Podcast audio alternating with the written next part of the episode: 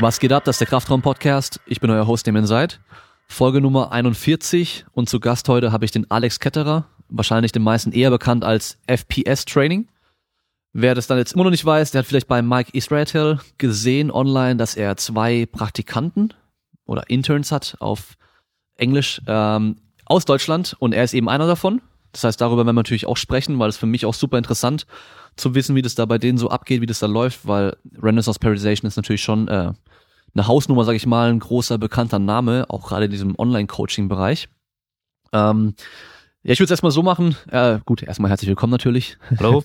ja, ähm, ich würde es erstmal so machen, dass wir ganz kurz mal allgemein über dich sprechen, dass die Leute mal so okay. ein bisschen mehr über dich erfahren, weil du bist eben einer, der über Social Media ähm, eher weniger von sich so ein bisschen zeigt. Das stimmt. Also man, man sieht das Logo, man sieht den Namen der Firma, man, deinen eigenen Namen zum Beispiel habe ich darüber erst gar nicht gefunden.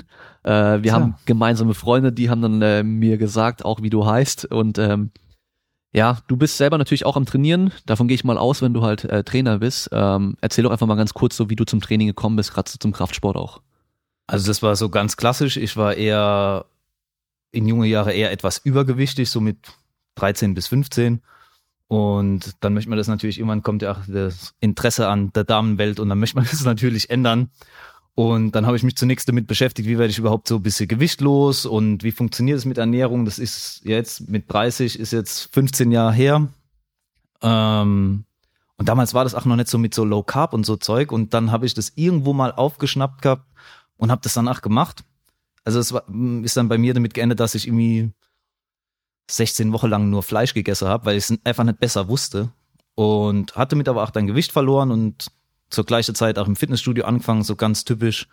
Brust, Bizeps, Rücken, das Beintraining auf der Beinpresse war eher spärlich. Ja, und so ging das Ganze dann los und gab es halt die erste Erfolge und Fortschritte und sah halt danach etwas besser oder normaler aus und dann ist man natürlich da angefixt und möchte beibleiben und dass das alles natürlich so weitergeht, ja. Und da kam auch das Interesse dazu dann, weil du wahrscheinlich wissen wolltest, wie es besser funktioniert, oder? Ja, klar, das war, es gibt noch irgendwo auf Instagram tatsächlich, wenn man sucht, ein Bild von mir mit 17, meine ich, ähm, in dem Kinderzimmer eines Freundes, wo ich das erste so kleines Büchlein auspackt zu Kreatin. Aber das war schon damals nicht so irgendwie Nomagenics Verlag oder was, das ist schon so ein so richtiges Buch mit Referenzangabe und hier und da, weil es mich einfach interessiert hat. Und dann weiß ich noch, da habe ich noch, ähm, war ich im Sportleistungskurs im Gymnasium und dann darüber auch einen Vortrag gehalten, weil man einen machen musste. Und so ging das halt dann los, genau. Und dann wollte ich halt immer mehr wissen, wie das funktioniert. Und genau, so. Ja, für die jüngeren Zuhörer, die können sich wahrscheinlich gar nicht so gut vorstellen, wie das da früher war mit dem Internet auch und so. Da gab's halt quellentechnisch viel, viel weniger, wo man überhaupt mal nachgucken konnte. Ja, es gab eigentlich hauptsächlich irgendwelche Foren. Da gab's irgendwie, ja, genau. was war das dann damals noch? Bodybuilding-Szene? Äh, ja, nee, da, da war ich nie. Ich war äh, damals noch Androgen Steroids, als okay. Team Andro noch Androgen Steroids hieß, auch wenn ich natürlich mit Steroiden nichts zu tun hatte und es gab es irgendwie Muskel Body His 1 und lauter so Zeug, also das war und es war sehr primitiv gehalten, das mhm. Ganze auf amerikanischer Seite war ich gar nicht. Genau, und so gab es dann der ein oder andere, ach, sehr schlechte Ratschlag. Wie war es bei dem im Sportleistungskurs? Weil ich habe es auch gemacht damals und ähm, ich habe damals nämlich auch schon die ganze Zeit äh, Flex und Muscle Fitness und Sportrevue verschlungen und mir auch eben Bücher gekauft, hauptsächlich zu Bodybuilding. Habe aber in der Schule während dem Kurs eigentlich nie groß äh, bei der Theorie mitgemacht, sag ich mal, oder aufgepasst, ähm, weil mein Lehrer nämlich auch null Plan hatte. Wir hatten dieses grüne Büchlein. Mhm. Oh, ich weiß schon gar nicht mehr, wer der Autor war. Ähm, und auf jeden Fall, da steht ja theoretisch auch so grundlegendes Zeug ein bisschen drin, Trainingslehre. Hat mich aber da irgendwie wenig interessiert, weil eben mein Lehrer auch gar keinen Plan hatte. Also war dein Lehrer auch irgendwie so eine Pflaume, der keinen Plan nee, hatte? Nee, der war schon eigentlich ganz gut und hat auch so gesagt, ja, Kniebeuge und sowas gut. Und bei mir war das ja, die Note setzte sich ja immer zusammen aus Theorie und Praxis. Und ich war immer sehr unsportlich und auch sehr untalentiert für Sport. Dementsprechend musste ich meine Note immer auch so ein bisschen durch die Theorie rausreißen. Also es war schon immer so, dass ich da eher auf das zwischen die Ohren setzen musste, als auf jetzt irgendwie rohe Leistung. Ich war dann am Schluss durch viel Training auch so, sag ich mal, mittelmäßig gut, aber also die theoretische Sache, das haben es bei mir rausgerissen und das war eigentlich bei dem recht anspruchsvoll und auch sehr umfangreich. Also ich habe für keine andere, keine andere Leistungskurs so viel gemacht wie für den Sportkurs. Also da sagen die Leute, oh, Sportleistungskurs, das kann man sicher so und so machen. Und bei dem war das eigentlich äh, wirklich so, der hat das alles schon sehr ordentlich gemacht und hat auch Lust gemacht, dass man irgendwie sich da mehr irgendwie einliest und, und wirklich was arbeitet, ja. Hm, ja, da habe ich äh, leider eine nicht so tolle Erfahrung gemacht. Also mein Lehrer konnte nicht mal ein Rad vormachen auch. Oh. Äh, ich meine, die Sportlehramtsstudenten äh, müssen ja auch eine Eingangsprüfung machen normalerweise. Und bei ihm frage ich mich eben, wie der da damals durchgekommen ist. Aber da hatte ich im Studium auch einige, die das auch irgendwo geschafft hatten, aber da weiß ich auch nicht, wie die das geschafft haben. Ne, bei uns war das so ein zünftiger Handballer, äh, gut noch in Form, hatte Waden, das habe ich an einem Menschen nicht gesehen. Liebe Grüße, Herr Heppel, das war beeindruckend. Ähm, ja, also der, der hat es wirklich gut gemacht. Das kann man empfehlen. Mhm.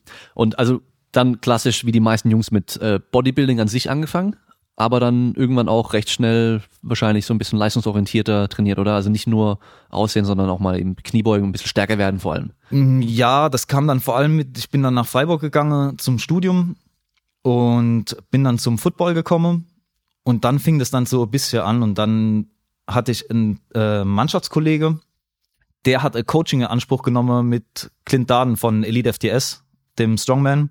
Und dann habe ich das, ich saß dann immer neben dran bei den Skype-Sessions und habe ich erstmal so mitbekommen, wie man überhaupt so Training planen kann. Und das war alles ähm, zwar immer noch recht einfach gehalten, aber man hat halt so gesehen, okay, wie periodisiere ich so ein bisschen und damals war es dann mit Prozent zum Beispiel, wie mache ich das, wie setze ich dann Mesozyklus offen, sowas. Und das war schon eine ganz andere, ganz anderes Level als das, was ich so kannte. Also mittlerweile habe ich dann auch mal der ein oder andere Teen Nation Artikel, also das kann man ja, früher war das glaube ich etwas besser, mittlerweile kann man sich das gar nicht mehr antun.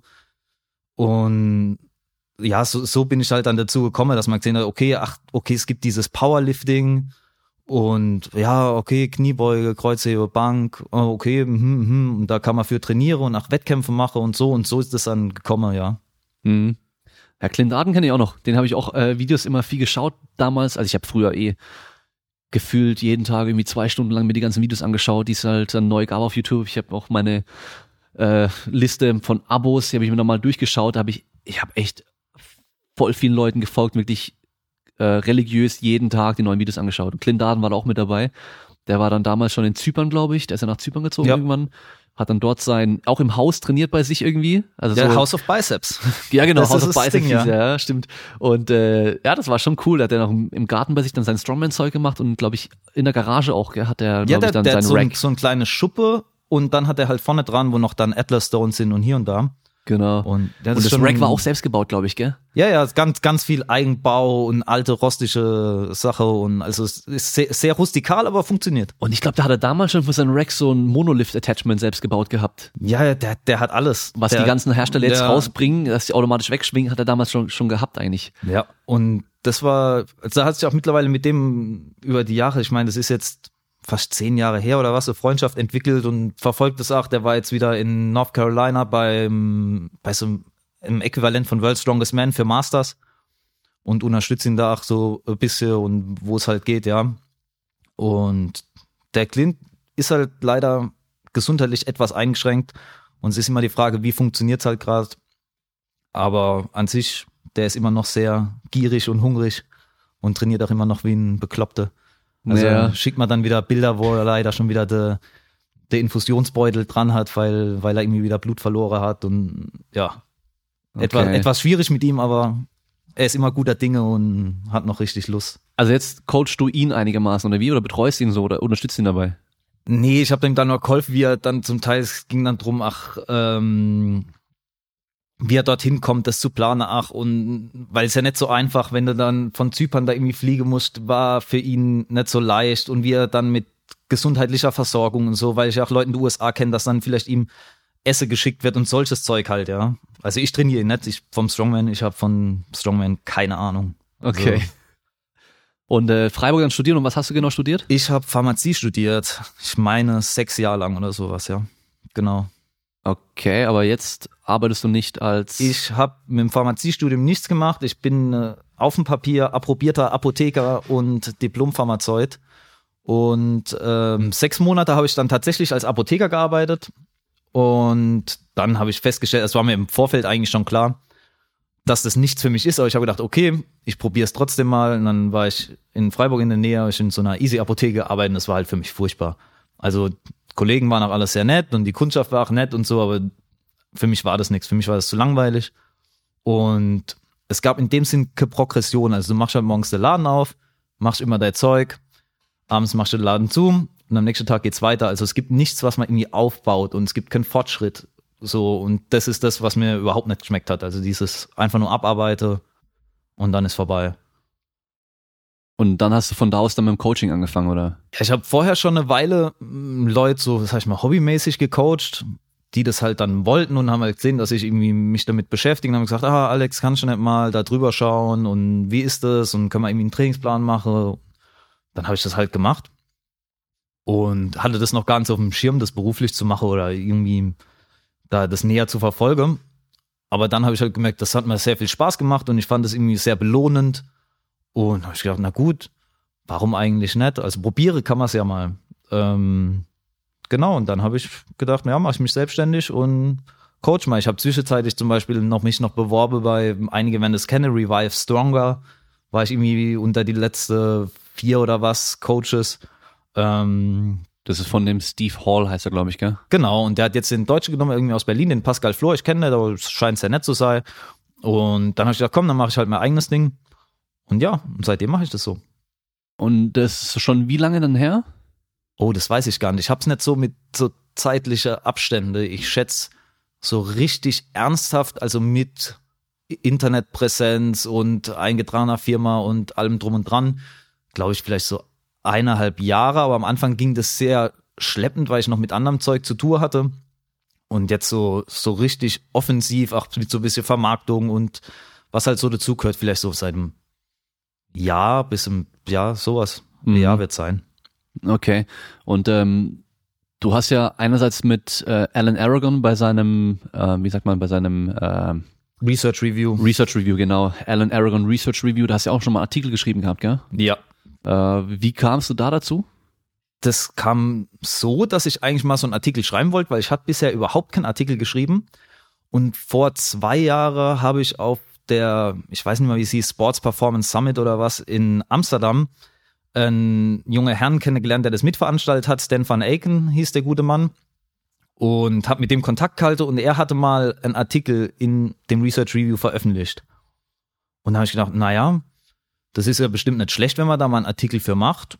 Hm, das Thema war dann bei mir Kollagen und der Stan hat mir auch geholfen. Also ich habe die Hauptarbeit gemacht, aber er hat so ein bisschen das Ganze in Form gebracht, wie das Ganze auch dann aussehen soll und sowas. Und wir haben halt vorher Ellen gefragt, ja, ob er denn Interesse hat an einem Artikel über Kollagen.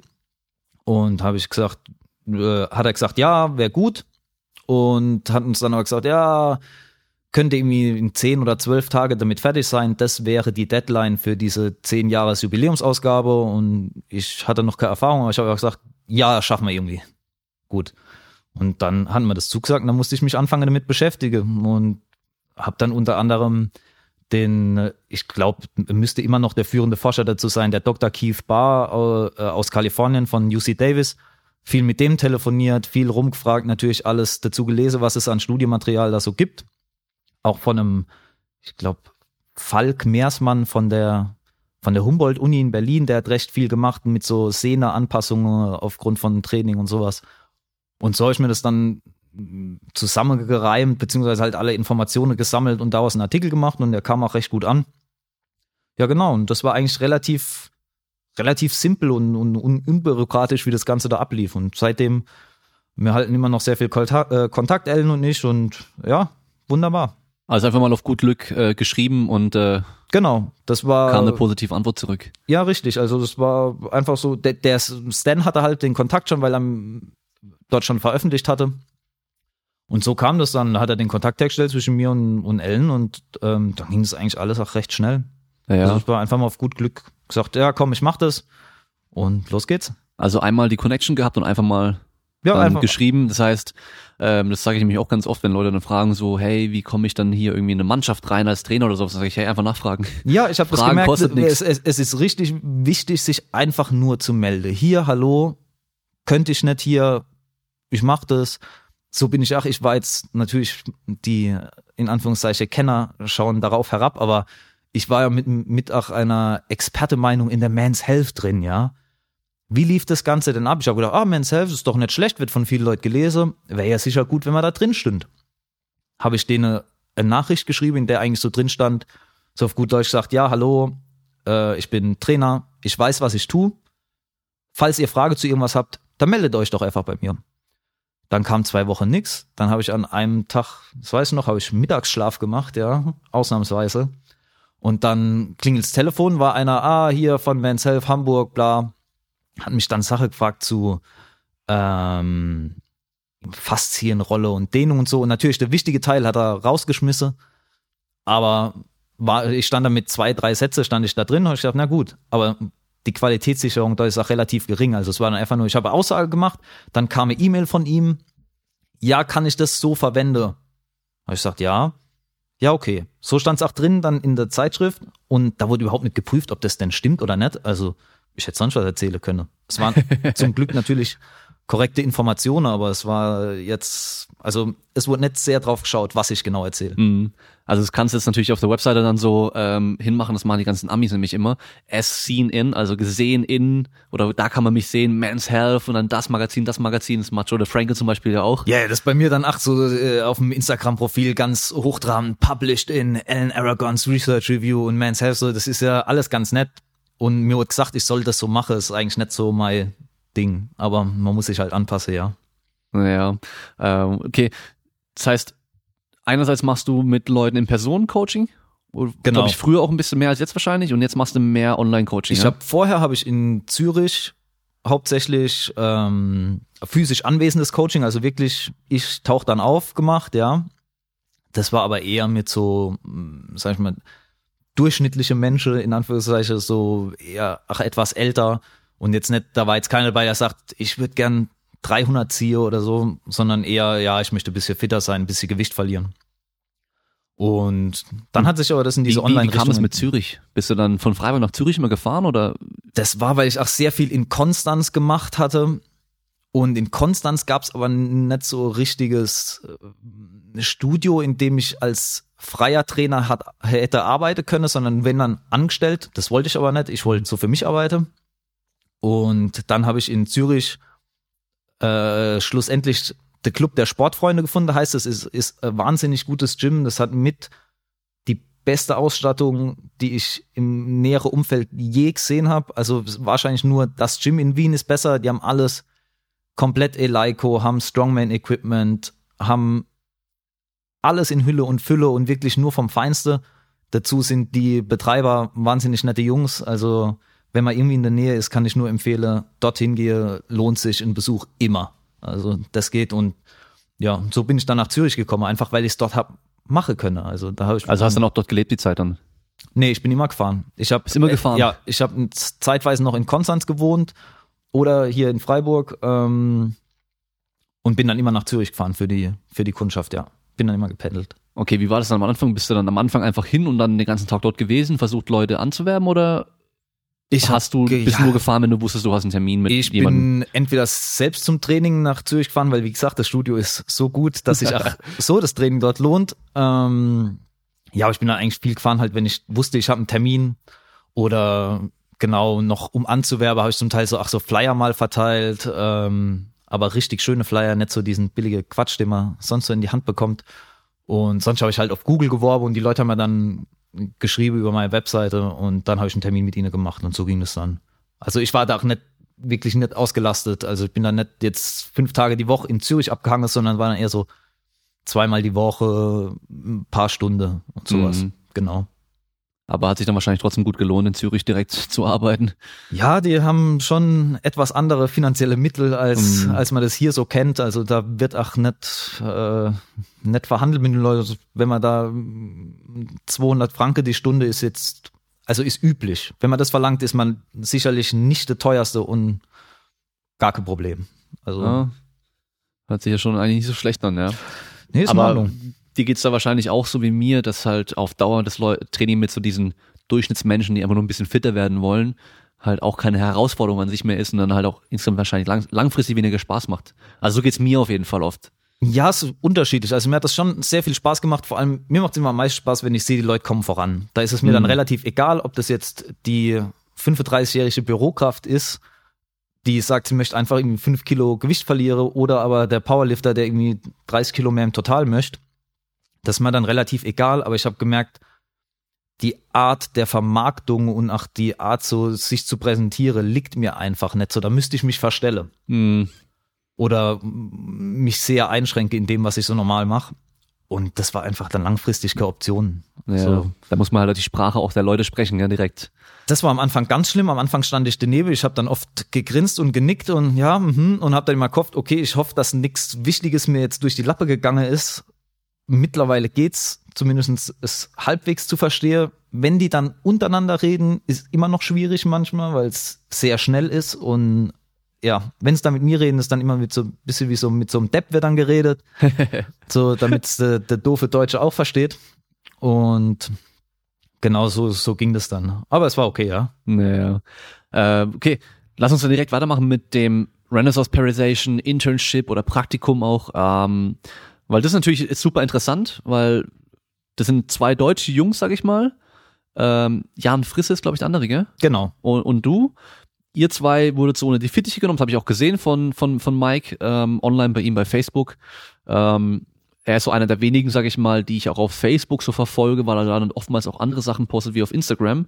Also er und dann eben Brad Schonfeld und ähm, ein paar andere so Leute, die da noch recht aktiv sind, sage ich mal auch.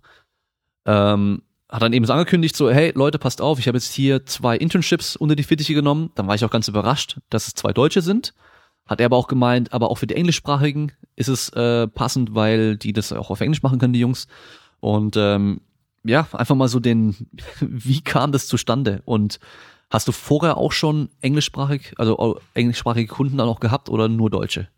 Mm, Vorher hatte ich ja ein paar. Ein paar sieht man jetzt auf meinem Instagram, zum Beispiel der Chris Fauria, der hat, äh, das ein Kana äh, Kanadier. Den hatte ich vorher schon oder ein Kuni Nishimura, so auch ein, aus New Jersey, ja, aber viele Kunde kamen erst überhaupt, also die amerikanische Kunde durch das Internship mit Mike, ähm, wie es dazu kam. Ich hatte mal irgendwie ein paar Fragen zu Konzepte von ihm und hat ihn mal auf Facebook angeschrieben und dann ging das hin und her und haben viel diskutiert und dann hat sich rausgestellt, dass man auch so abseits vom Sport ähnliche Interesse haben und auch so dieselbe News-Outlets konsultieren, zum Beispiel das Reason Magazine, ich weiß nicht, ob man das hier so kennt, das ist so ähm, recht liberales Ding, beziehungsweise liberal nimmer, was man jetzt als liberal bezeichnet in den USA. Einfach mal reinschaue, dann sieht man, um was es geht. Ähm, ja, und dann ein ähnlicher Humor und so recht viel Spaß gehabt. Und dann haben wir uns acht vor zwei Jahren, als ich den Stan kennengelernt habe in Amsterdam, ähm, haben wir uns dort auch getroffen und haben uns sehr gut verstanden. Letztes Jahr dann wieder, also die Nachfolgeveranstaltung, ähm, auch wieder in Amsterdam und haben dann allerlei Zeug gemacht und diskutiert und über verschiedene Konzepte, wie man die weiterbringen könnte und was vielleicht die, die Sachen sind, die da zu kurz kommen. Und irgendwann hat er dann auch auf der, dieser Konferenz gefragt, ob ich denn das machen möchte mit diesem Internship. Und wenn natürlich, also das war eine der wenigen Sachen, wo nicht ich gefragt habe, ah, könnte ich da nicht hier und da, sondern da kam er auf mich zu und fragt, möchtest du das machen? Wenn so jemand von dem Kaliber halt fragt, da denkt man nicht zweimal drüber nach. Das sagt man natürlich ja. Mhm. Ist ja klar. Also das ist schon, ich habe auch viele Nachrichten bekommen. Wie hast du das gemacht, dass du da irgendwie, hast du dich da beworben oder irgendwas? Und ich muss ganz ehrlich sagen, ich habe nichts dafür gemacht. Mike kennt halt meine Arbeit und weiß auch, wie ich arbeite und vieles basiert ja auch so ein bisschen auf dem, was er macht, auch wenn ich nicht mit allem immer hundertprozentig einverstanden bin, aber es orientiert sich schon recht stark daran. Und ja, er kann das halt und war vermutlich auch so etwas ja sicher, dass da nicht nur Unsinn gemacht wird, wenn er uns da jetzt als äh, Praktikanten nimmt. Und dementsprechend hat er dann gefragt, ob ich es mache. Und klar, natürlich. War eine Überraschung für dich, als die Frage kam, oder? Sehr. Ja. Ja, weil wir haben halt so viel, viel Unsinn gemacht, ja, und, und, und gequatscht und hier und da, aber das ist ja natürlich ein großer Schritt. Ich meine, es ist ja auch ein, ein Vertrauensbeweis auf eine gewisse Art, wenn jemand sagt, du arbeitest sozusagen unter meinem Namen. Das heißt, wenn ich jetzt riesen Unsinn mache, fällt es auch auf ihn zurück. Und das hält mich natürlich auch an, also nicht, dass ich vorher schlecht gearbeitet hätte, das ist ja Quatsch, aber man denkt dann schon nach, okay, wenn ich jetzt schlecht arbeite oder irgendwas daneben geht, dann fällt es ja auf den zurück. Das möchte man nicht haben. Man möchte nicht, dass irgendwann heißt, ja, du Alex, was hast du da gemacht? Wie stehe ich jetzt da? Möchte man natürlich bestmöglich repräsentieren, ja. Hm. Kannst du dir erklären, warum er euch da so zwei Deutsche unter die Fittich genommen hat? Einfach so, um den europäischen Markt vielleicht zu ähm, Ich bisschen einzunehmen Ahnung. mal? Keine Ahnung. Ich, ich weiß es wirklich nicht, weil es ist, er hat die jetzt nicht besonders viel davon. Also es Mhm. ist fast reine Gefälligkeit nur. Es ist für ihn ja nur mehr Arbeit, uns Frage zu beantworten, wenn Fragen aufkommen und er hält ja den Kopf für uns hin. Also es ist wirklich, es ist extrem nett und ich bin da natürlich auch super dankbar, so eine Möglichkeit zu haben. Das ist ja nicht so, nicht so häufig und ich denke auch viele würden sich freuen, diese Chance zu bekommen und das ist natürlich besonders schön, wenn man das dann bekommt und also ich, was heißt das nicht unverdient oder so, aber ich habe jetzt nichts Besonderes gemacht, um da hinzukommen. Also Hm. das hat sich so ganz Hat sich einfach so beiläufig ergeben, ja. entwickelt, ja. Und finanziell, das, was du da verdienst, äh, die, ich meine, die Preise gibt er ja vor, hat er ja auch Genau. online dann gesagt, geht alles komplett in deine Tasche, da musst du nichts abgeben. Richtig, das hat mich sehr gewundert, weil ich habe erstmal gedacht, warum macht jemand sowas? Und ich nehme an, ich weiß ja nicht, was er verdient, das frage ich nicht, aber er wird so schlecht wird er nicht verdienen, ja. Hm. Und dann fragen wir uns, ja, warum macht er das? Ja gut, wird er wahrscheinlich einen Anteil bekommen von dem, was ich einnehme. Habe ich ihn gefragt, ja, was ist denn dein Cut, Mike? Ja, nee, nee, gar nichts. Ihr behaltet alles. Ah, okay, gut, ja. Aber er legt natürlich die Preise fest, dass es so ein gewisses Standard hat, vor allem auch, dass es Diskrepanzen gibt zwischen Jan und mir, dass es alles so aus einem Guss ist, ja. Hm. Weißt du, wie es bei dem Jan war, ob der auch genauso einfach gefragt wurde und vorher schon Kontakt hatte oder hat sich das anders entwickelt? Ich weiß es nicht genau. Ich weiß, dass er ihn auch, ob es mehrfach war, zumindest einmal persönlich getroffen hat. Da konnte ich nicht erscheinen. Das war in London, auch von dieser Veranstaltung von, von Steve Hall da mit Revive Stronger. Ähm, also da bestand dann auch persönlicher Kontakt, aber wie sich das genau entwickelt hat, muss ich Mhm. ganz ehrlich sagen, weiß ich bei ihm gar nicht. Okay. Und hat sich für dich jetzt da viel verändert, seit du mit denen unter dem Namen von ihm da jetzt arbeitest? Es hat mir natürlich wahnsinnig viel amerikanische Kunde gebracht. Also die ist natürlich klar, wenn so jemand sagt, pass auf, die zwei wissen, was sie tun, da verbürge ich mich für. Und das ist günstiger, nehme ich an, als das, was Renaissance normalerweise verlangt von ihre, äh, für ihr Coaching. Dann kommen halt schon einige Anfragen aus den USA und das ist natürlich, muss man sagen, gut fürs Geschäft, ja. Hm, ja, glaube ich. Und ähm, wenn man jetzt so online schaut bei dir, du hast jetzt mittlerweile ein neues äh, Programm rausgebracht, äh, Beauty and the Beast. Ja, Oder Beauty, and Beast, genau. Beauty and Beauty Beast. the Beast, nicht, dass irgendwie Warner oder so mir aufs Dach steigt oder Disney. Nee, Disney vermutlich, Also wie ja. Booty and Beast. Nee, Beauty, Beauty- and Beast, aber das andere wäre ja Beauty and the Beast. Und Ach das so, ist okay, ja, okay, das war der ja der Unterschied. Film. Ja, okay. Das heißt, ein äh, Programm extra für Frauen, Genau, das ist ein Hypertrophie-Programm speziell für Frauen. die Genau. dann auch richtig mal trainieren wollen. Die auch dann richtig mal trainieren wollen, die vorher immer nur die Option hatten, entweder so komische Booty-Programme mit einem Band drum, nicht, dass diese Bänder schlecht werden, aber ausschließlich diese, sag ich mal, irgendwie, ja, Glut, Kickbacks und äh, nur so Zeug mit Bänder oder aber das Programm vom Freund machen mussten. Denen wollte ich eine Option bieten, einfach ein Hypertrophie-Programm zu machen, das auch auf die Bedürfnisse von Frauen angepasst ist. Und was mir halt auch wichtig war, ist, ich habe viel auch bei der Konkurrenz schaue ich immer und kaufe auch selbst Programme und schaue, was machen die so. Nicht um mir da irgendwelche Sachen rauszuklauen, aber man möchte ja wissen, wie arbeiten die anderen, wie schneide ich da gegenüber ab, was kann ich besser machen, was kann ich da vielleicht doch ein bisschen so abschauen oder in welche Richtung möchte ich gehen, was möchte ich nicht machen, was gefällt mir nicht. Und was mich oft gestört hat, war, dass Programme, die verkauft wurden, hatten zum Beispiel festgelegte Übungen drin. Das fand ich immer bescheuert. Warum? Es gibt, außer man ist Powerlifter, wo ich um, ums Kniebeuge oder das Kreuzhebewäsche nicht drum rumkomme, es gibt keine Notwendigkeit für irgendeine spezielle Übung. Jede Übung ist austauschbar mit einer anderen Übung, die für gewisse Personen vielleicht auch effektiver ist und hier und da.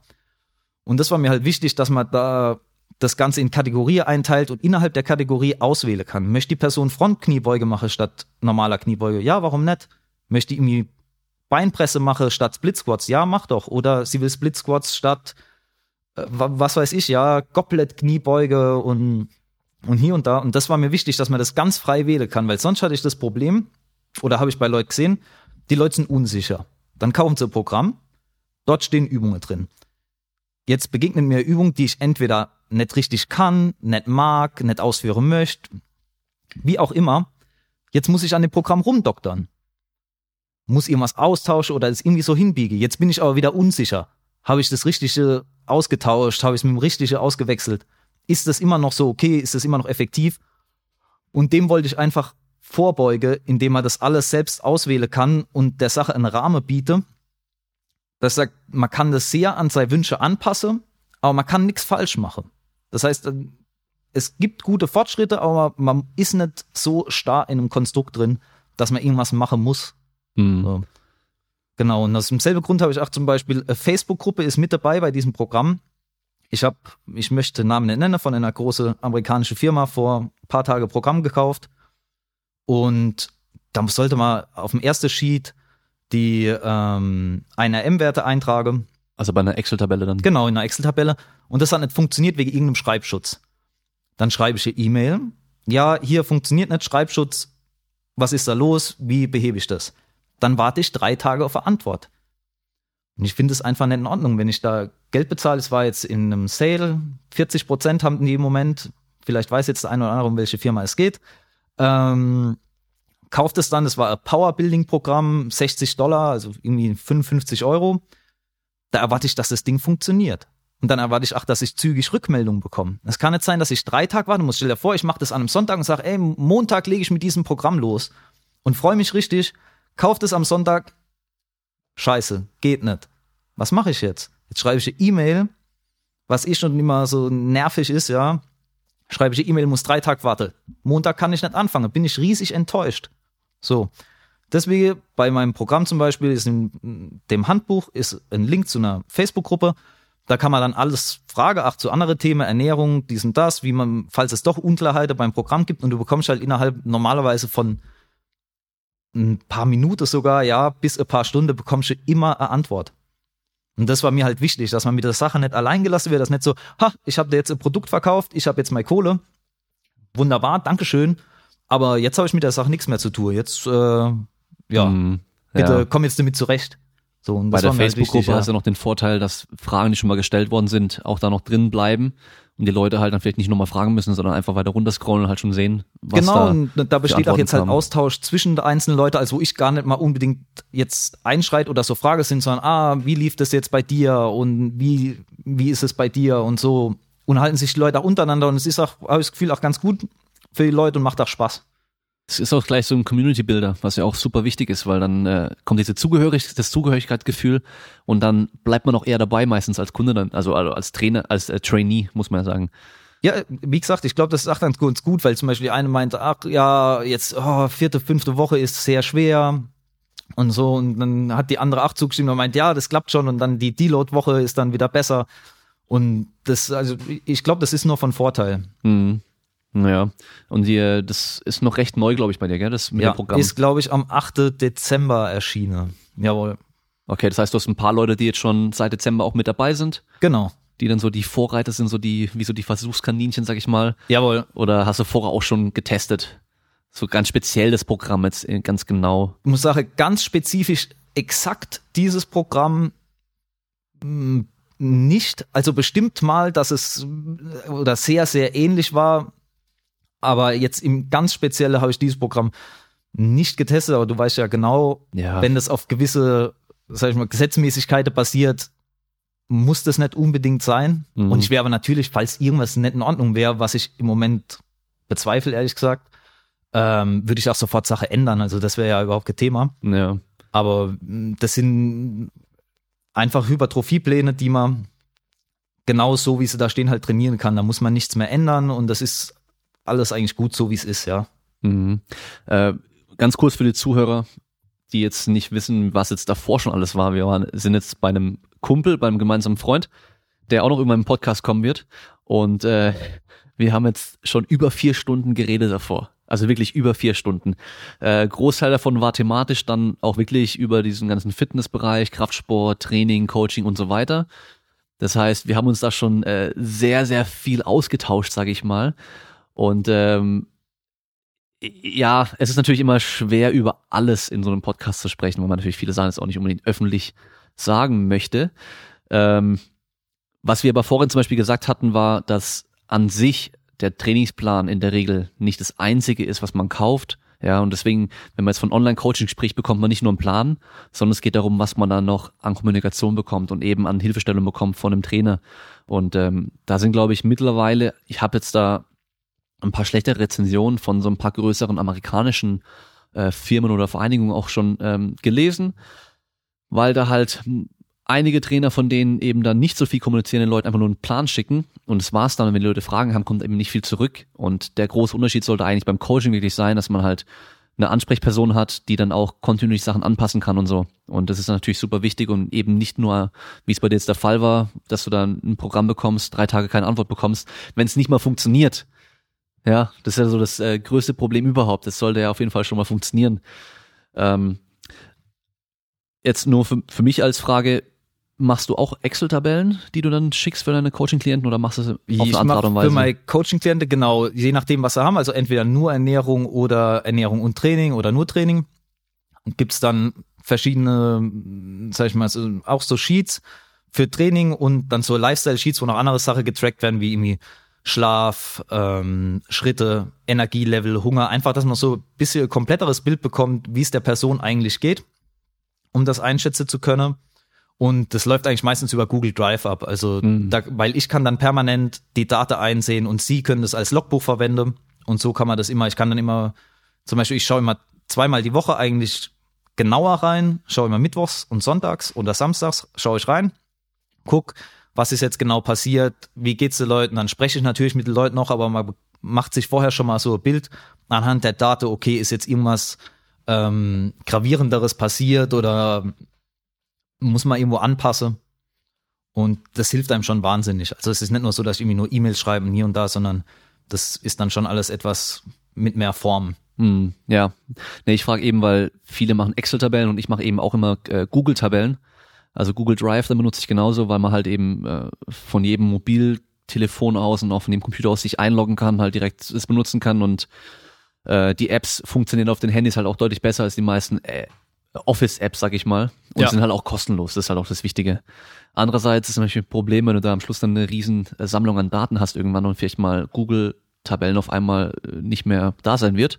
Weiß man bei Google ja, nicht so genau. Das ist das, was ich mir auch schon gedacht habe. Was mache ich eigentlich, wenn Google Drive mal abgeschaltet wird oder irgendwas? Ich habe aber schon mal E-Mail bekommen, dass das irgendwie nicht mal ewig geht. Okay. Deswegen, da wurde man dann schon ein bisschen Angst und Bange. Ja, man, man kann die ja auch als Excel-Datei äh, exportieren oder XML-Datei. Ja, auch. man kann das schon irgendwie, irgendwie machen, aber so jetzt mit Google Drive ist es schon richtig komfortabel. Ja, ja. Weil ich habe mir nämlich auch diese ganzen, ich habe die auch teilweise schon benutzt, die ganzen Apps, die es gibt, wie Trainerize zum Beispiel, es gibt noch Train Heroic, es gibt. Ich habe äh, das mal gemacht. Ich habe das Trainerize habe ich mal reingeschaut. Trainerize habe ich mal benutzt eine Zeit lang, ja. Und das ist gut oder? Ähm, ich sag mal so, wenn du jetzt nicht unbedingt äh, Powerlifter und Sportler trainieren möchtest, also Powerlifting und Sport ist blöd, aber also Powerlifting und irgendwelche äh, Leichtathleten und keine Ahnung, was du Athletiktraining oder sowas machen willst, da fehlen mir schon ein paar Optionen, weil du halt eben dann, ähm, klar, du kannst mittlerweile auch Supersätze machen und so, aber du kannst halt nicht alles ganz so frei machen, wie ich es gerne möchte. Das ist das, was mich immer so gestört hat in den Apps, wo ich auch schon reingeguckt habe, dass es ich bräuchte länger, um das aufzusetzen in so einer App, bis ich die spezifische Funktion gefunden habe, als wenn ich es einfach in eine Tabelle eintrage. Dann ja. ich dann, ah, dann ist jetzt irgendwie die Option für zum Beispiel Intensitätstechnik XY oder was ist da nicht drin. Das heißt, ich brauche irgendeine super Hilfskrücke und muss dann wieder das dann der de Klient anweise, wie damit umzugehen ist und sowas und dass es mir eigentlich mehr Schererei macht, als dass es mir bringt.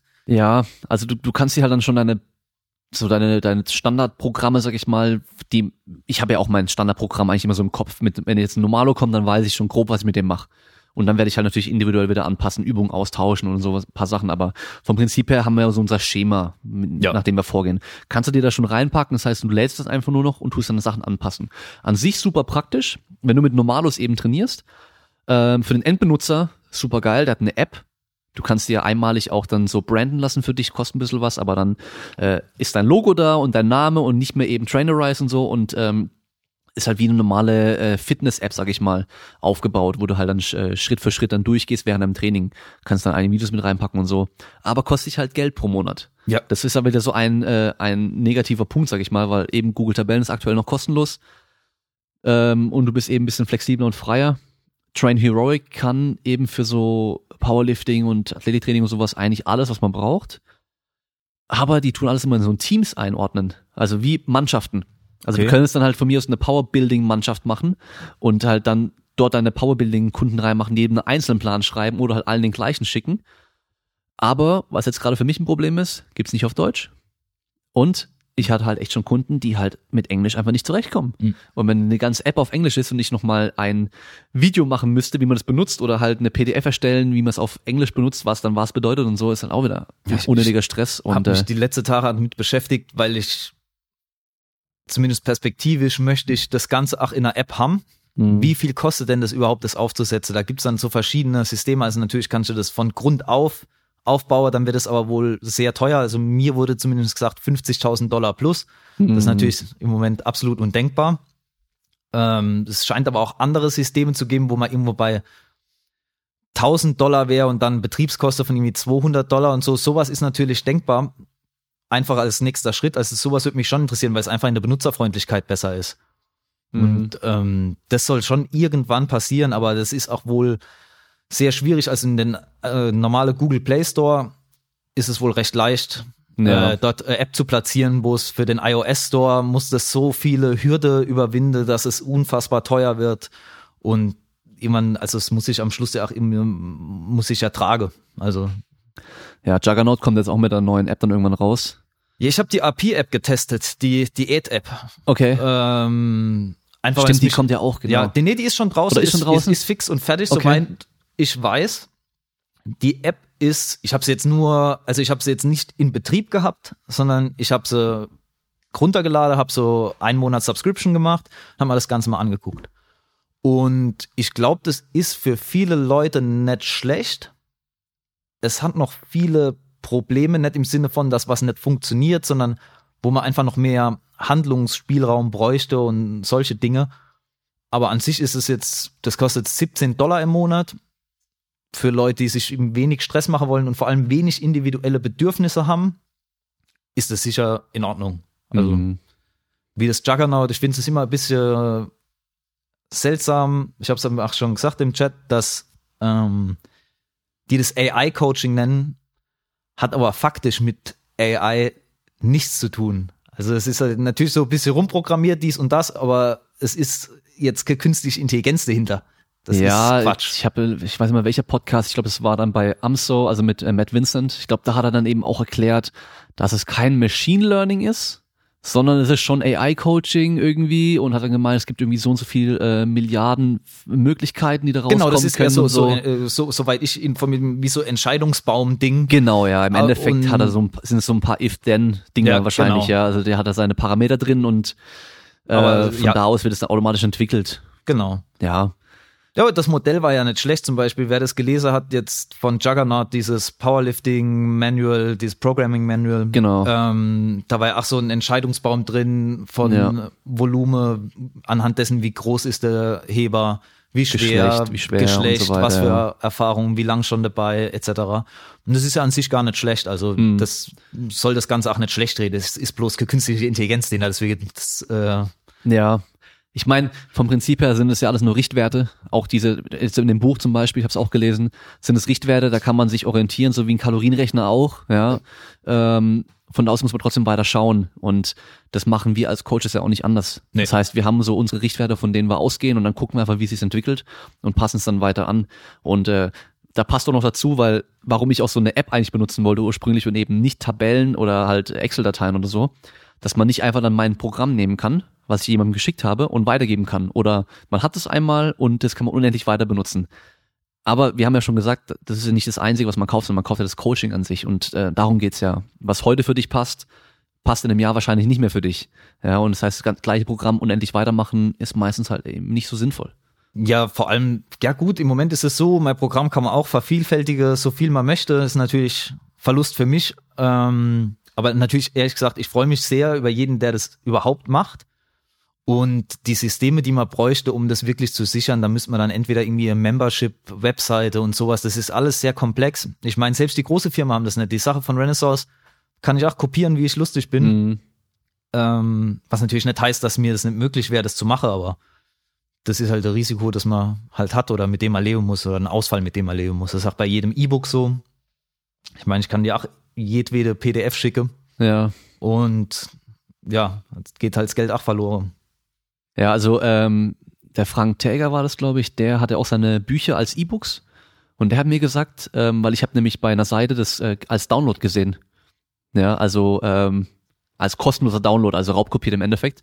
Und habe ihm dann gleich den Link dazu geschickt. Und dann hat er gemeint, so ja, ähm, das schaut er gleich mal rein, weil bei ihm werden nämlich automatisch nämlich die E-Mail, die für den Verkauf eingegeben wurde, also für den Kauf, also der, der das kauft, der muss eine E-Mail angeben, wo es hingeschickt wird, die wird automatisch ins Buch integriert. Das heißt, er kann dann schauen, wer das dann im Endeffekt vervielfältigt hat. Ja, so, so ein System hatte ich mir auch schon mit einem äh, Informatikkollege mal überlegt, wie man das mit der Excel-Tabelle macht, dass man das dann zurückführen kann, wer das war. Auf der anderen Seite, wenn ich wüsste, wer es war, ja, was wüsste ich gar nicht, was machen soll, wenn ich wieder ich eine E-Mail schreibe, hallo, bitte lasst es doch. Ja. Dankeschön, ja. Aber das dann irgendwie juristisch zu verfolgen, das wäre mal schon viel zu blöd. Also, das, ich meine, es geht da nicht um Millionen, die Ja, ja, da verloren gehen. Äh, ja. Und andersrum äh, wird der. Name nur bekannter dadurch. Ja, ich, ich sag lesen ja und sehen. jeder, wenn mir jemand sagt, er hätte das kopiert, aber es hat wunderbar funktioniert und er ist jetzt total glücklich und hier und da und er freut sich einfach nur, dass er das gemacht hat, dann sag ich, ja gut, auch in Ordnung. Also, Ja, äh, ich habe ja auch schon das ein oder andere Buch mal so zugeschickt bekommen, äh, das was jemand hatte. Ja, ist ja ganz normal. Und äh, was ich aber gemacht habe, ist, wenn das wirklich gut war, dann habe ich das danach gekauft. Weil dann weiß ich auch, das, das war gut und es bringt mir auch was, ja. Und ähm, das habe ich dir, dir vorhin ja auch schon gesagt im Gespräch davor, dass ähm, ich teilweise aber halt auch schon Bücher, Bücher gekauft habe, die halt übelst gehypt wurden. Das ist ja typisch in dieser Szene hier, in dieser Fitness- und Ernährungsszene, dass dann was Neues auf den Markt kommt und die ganzen Leute, die mit dem Typen da zusammenhängen, das mega pushen und hypen und du denkst, boah, das wird voll geil sein. Und dann kommt noch dieses Shiny Object Syndrom, äh, Syndrom dazu. Das heißt, neu, das muss ja geil sein und gut sein. Dann kaufe ich das und gucke dann da rein und denke mir so, Alter, das war voll die Geldverschwendung. Ich So hab ging mir nichts das- Neues gelernt. ganz ehrlich, ich habe gesehen, dass du das auch gelesen hast. So ging mir das mit dem Conscious Coaching. Das wurde, wurde Genau, ja wurde hab mir ich ja auch schon so gesagt. ange... Ach, fandest du das auch nicht gut? Ne? Habe ich, Okay, äh, okay. hab ich im Pod, ich weiß nicht mehr in welchem Podcast schon gesagt. Okay, habe ich nicht mitgekriegt. Ja, das wurde mir angepriesen. Es sei ja wirklich so gut und es soll so das Coaching verbessern und hier und da. Und dann lese ich das und der kommt nicht zum Punkt und es ist voll mit bla bla und irgendwelche Allgemeinplätze. Ja, ach echt, man möchte doch bitte Mitgefühl mit seinen Klienten haben. Darauf wäre ja niemand gekommen. Also es war so, ich war vollkommen Ja, enttäuscht. Ich habe es auch von Anfang bis Ende gelesen und dachte auch so, irgendwann kommt jetzt mal was Handfestes, was mir als Coach irgendwelche Werkzeuge in die Hand gibt.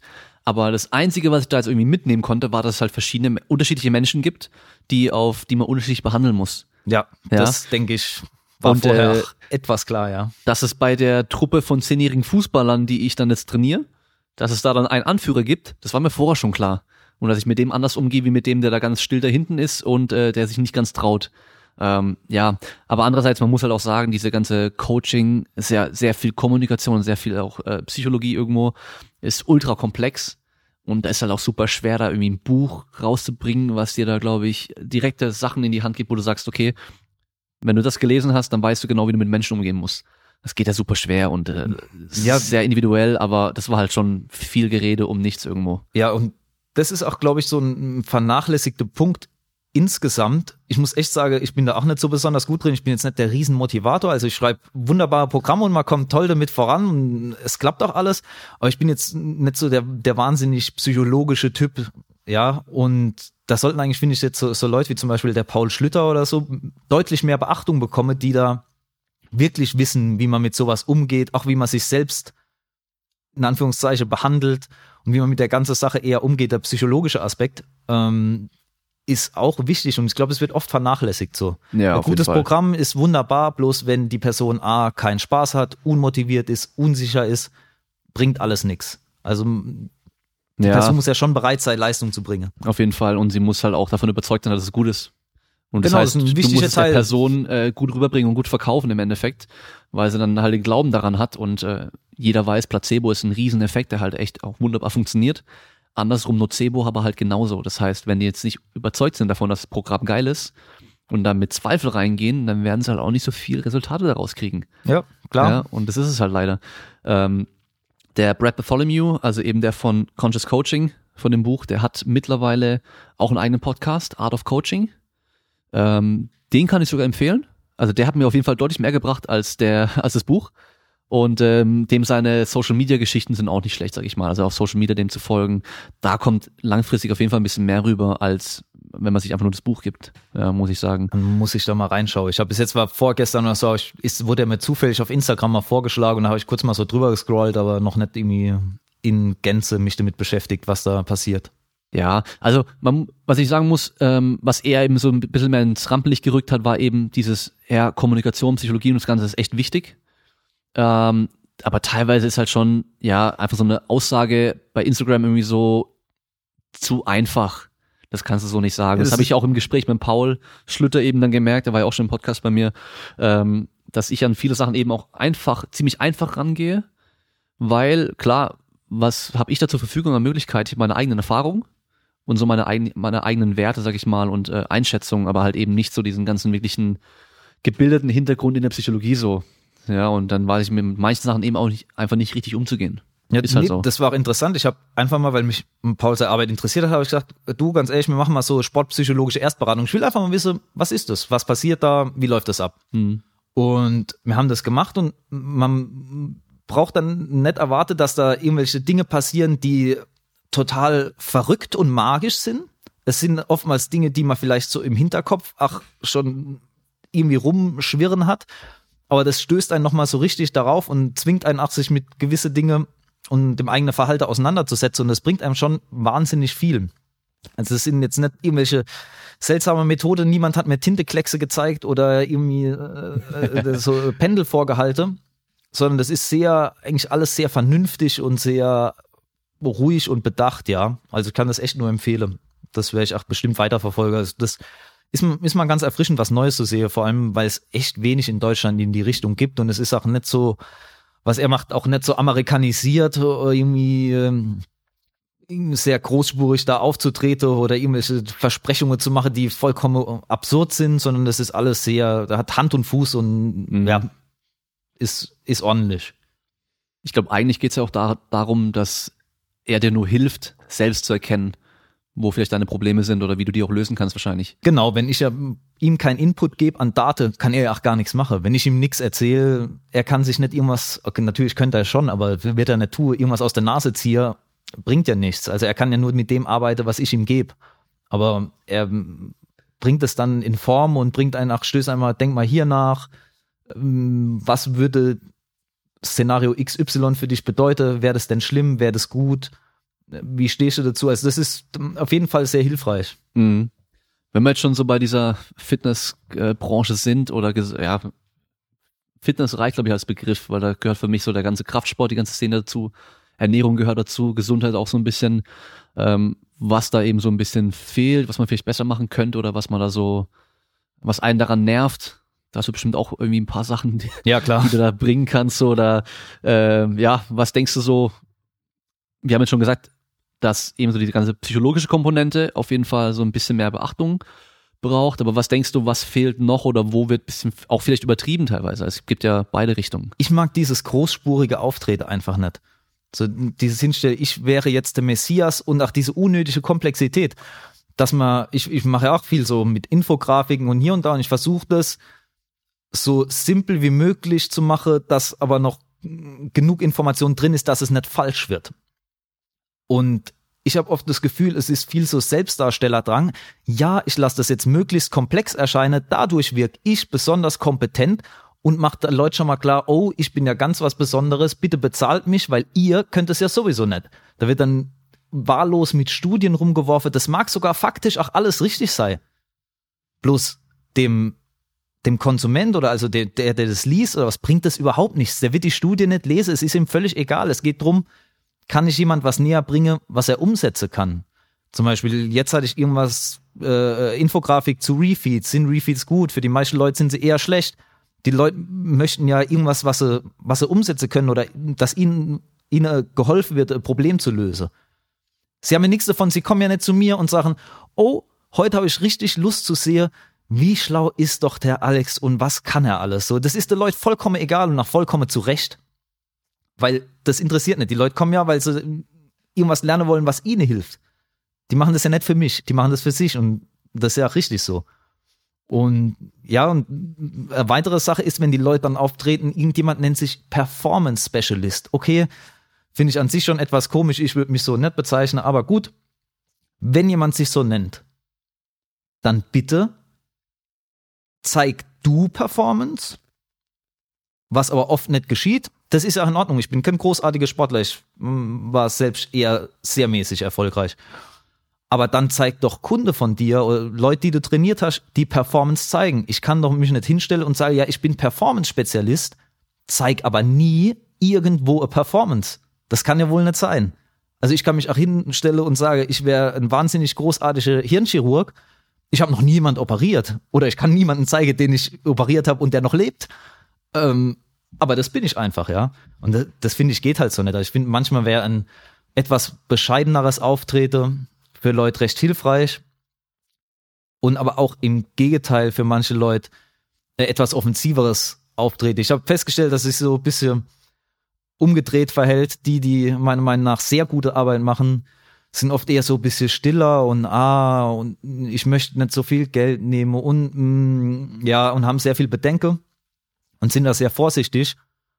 Die, die eher ahnungslos sind, die platzen durch die Tür und sagen, hallo, ich bin der Trainer, bezahlt jetzt erstmal irgendwie 300 Euro für ein Programm oder irgendwas ähm, und haben da keinerlei, äh, keinerlei Charme, Geld zu nehmen, zum Teil absolute Mondpreise.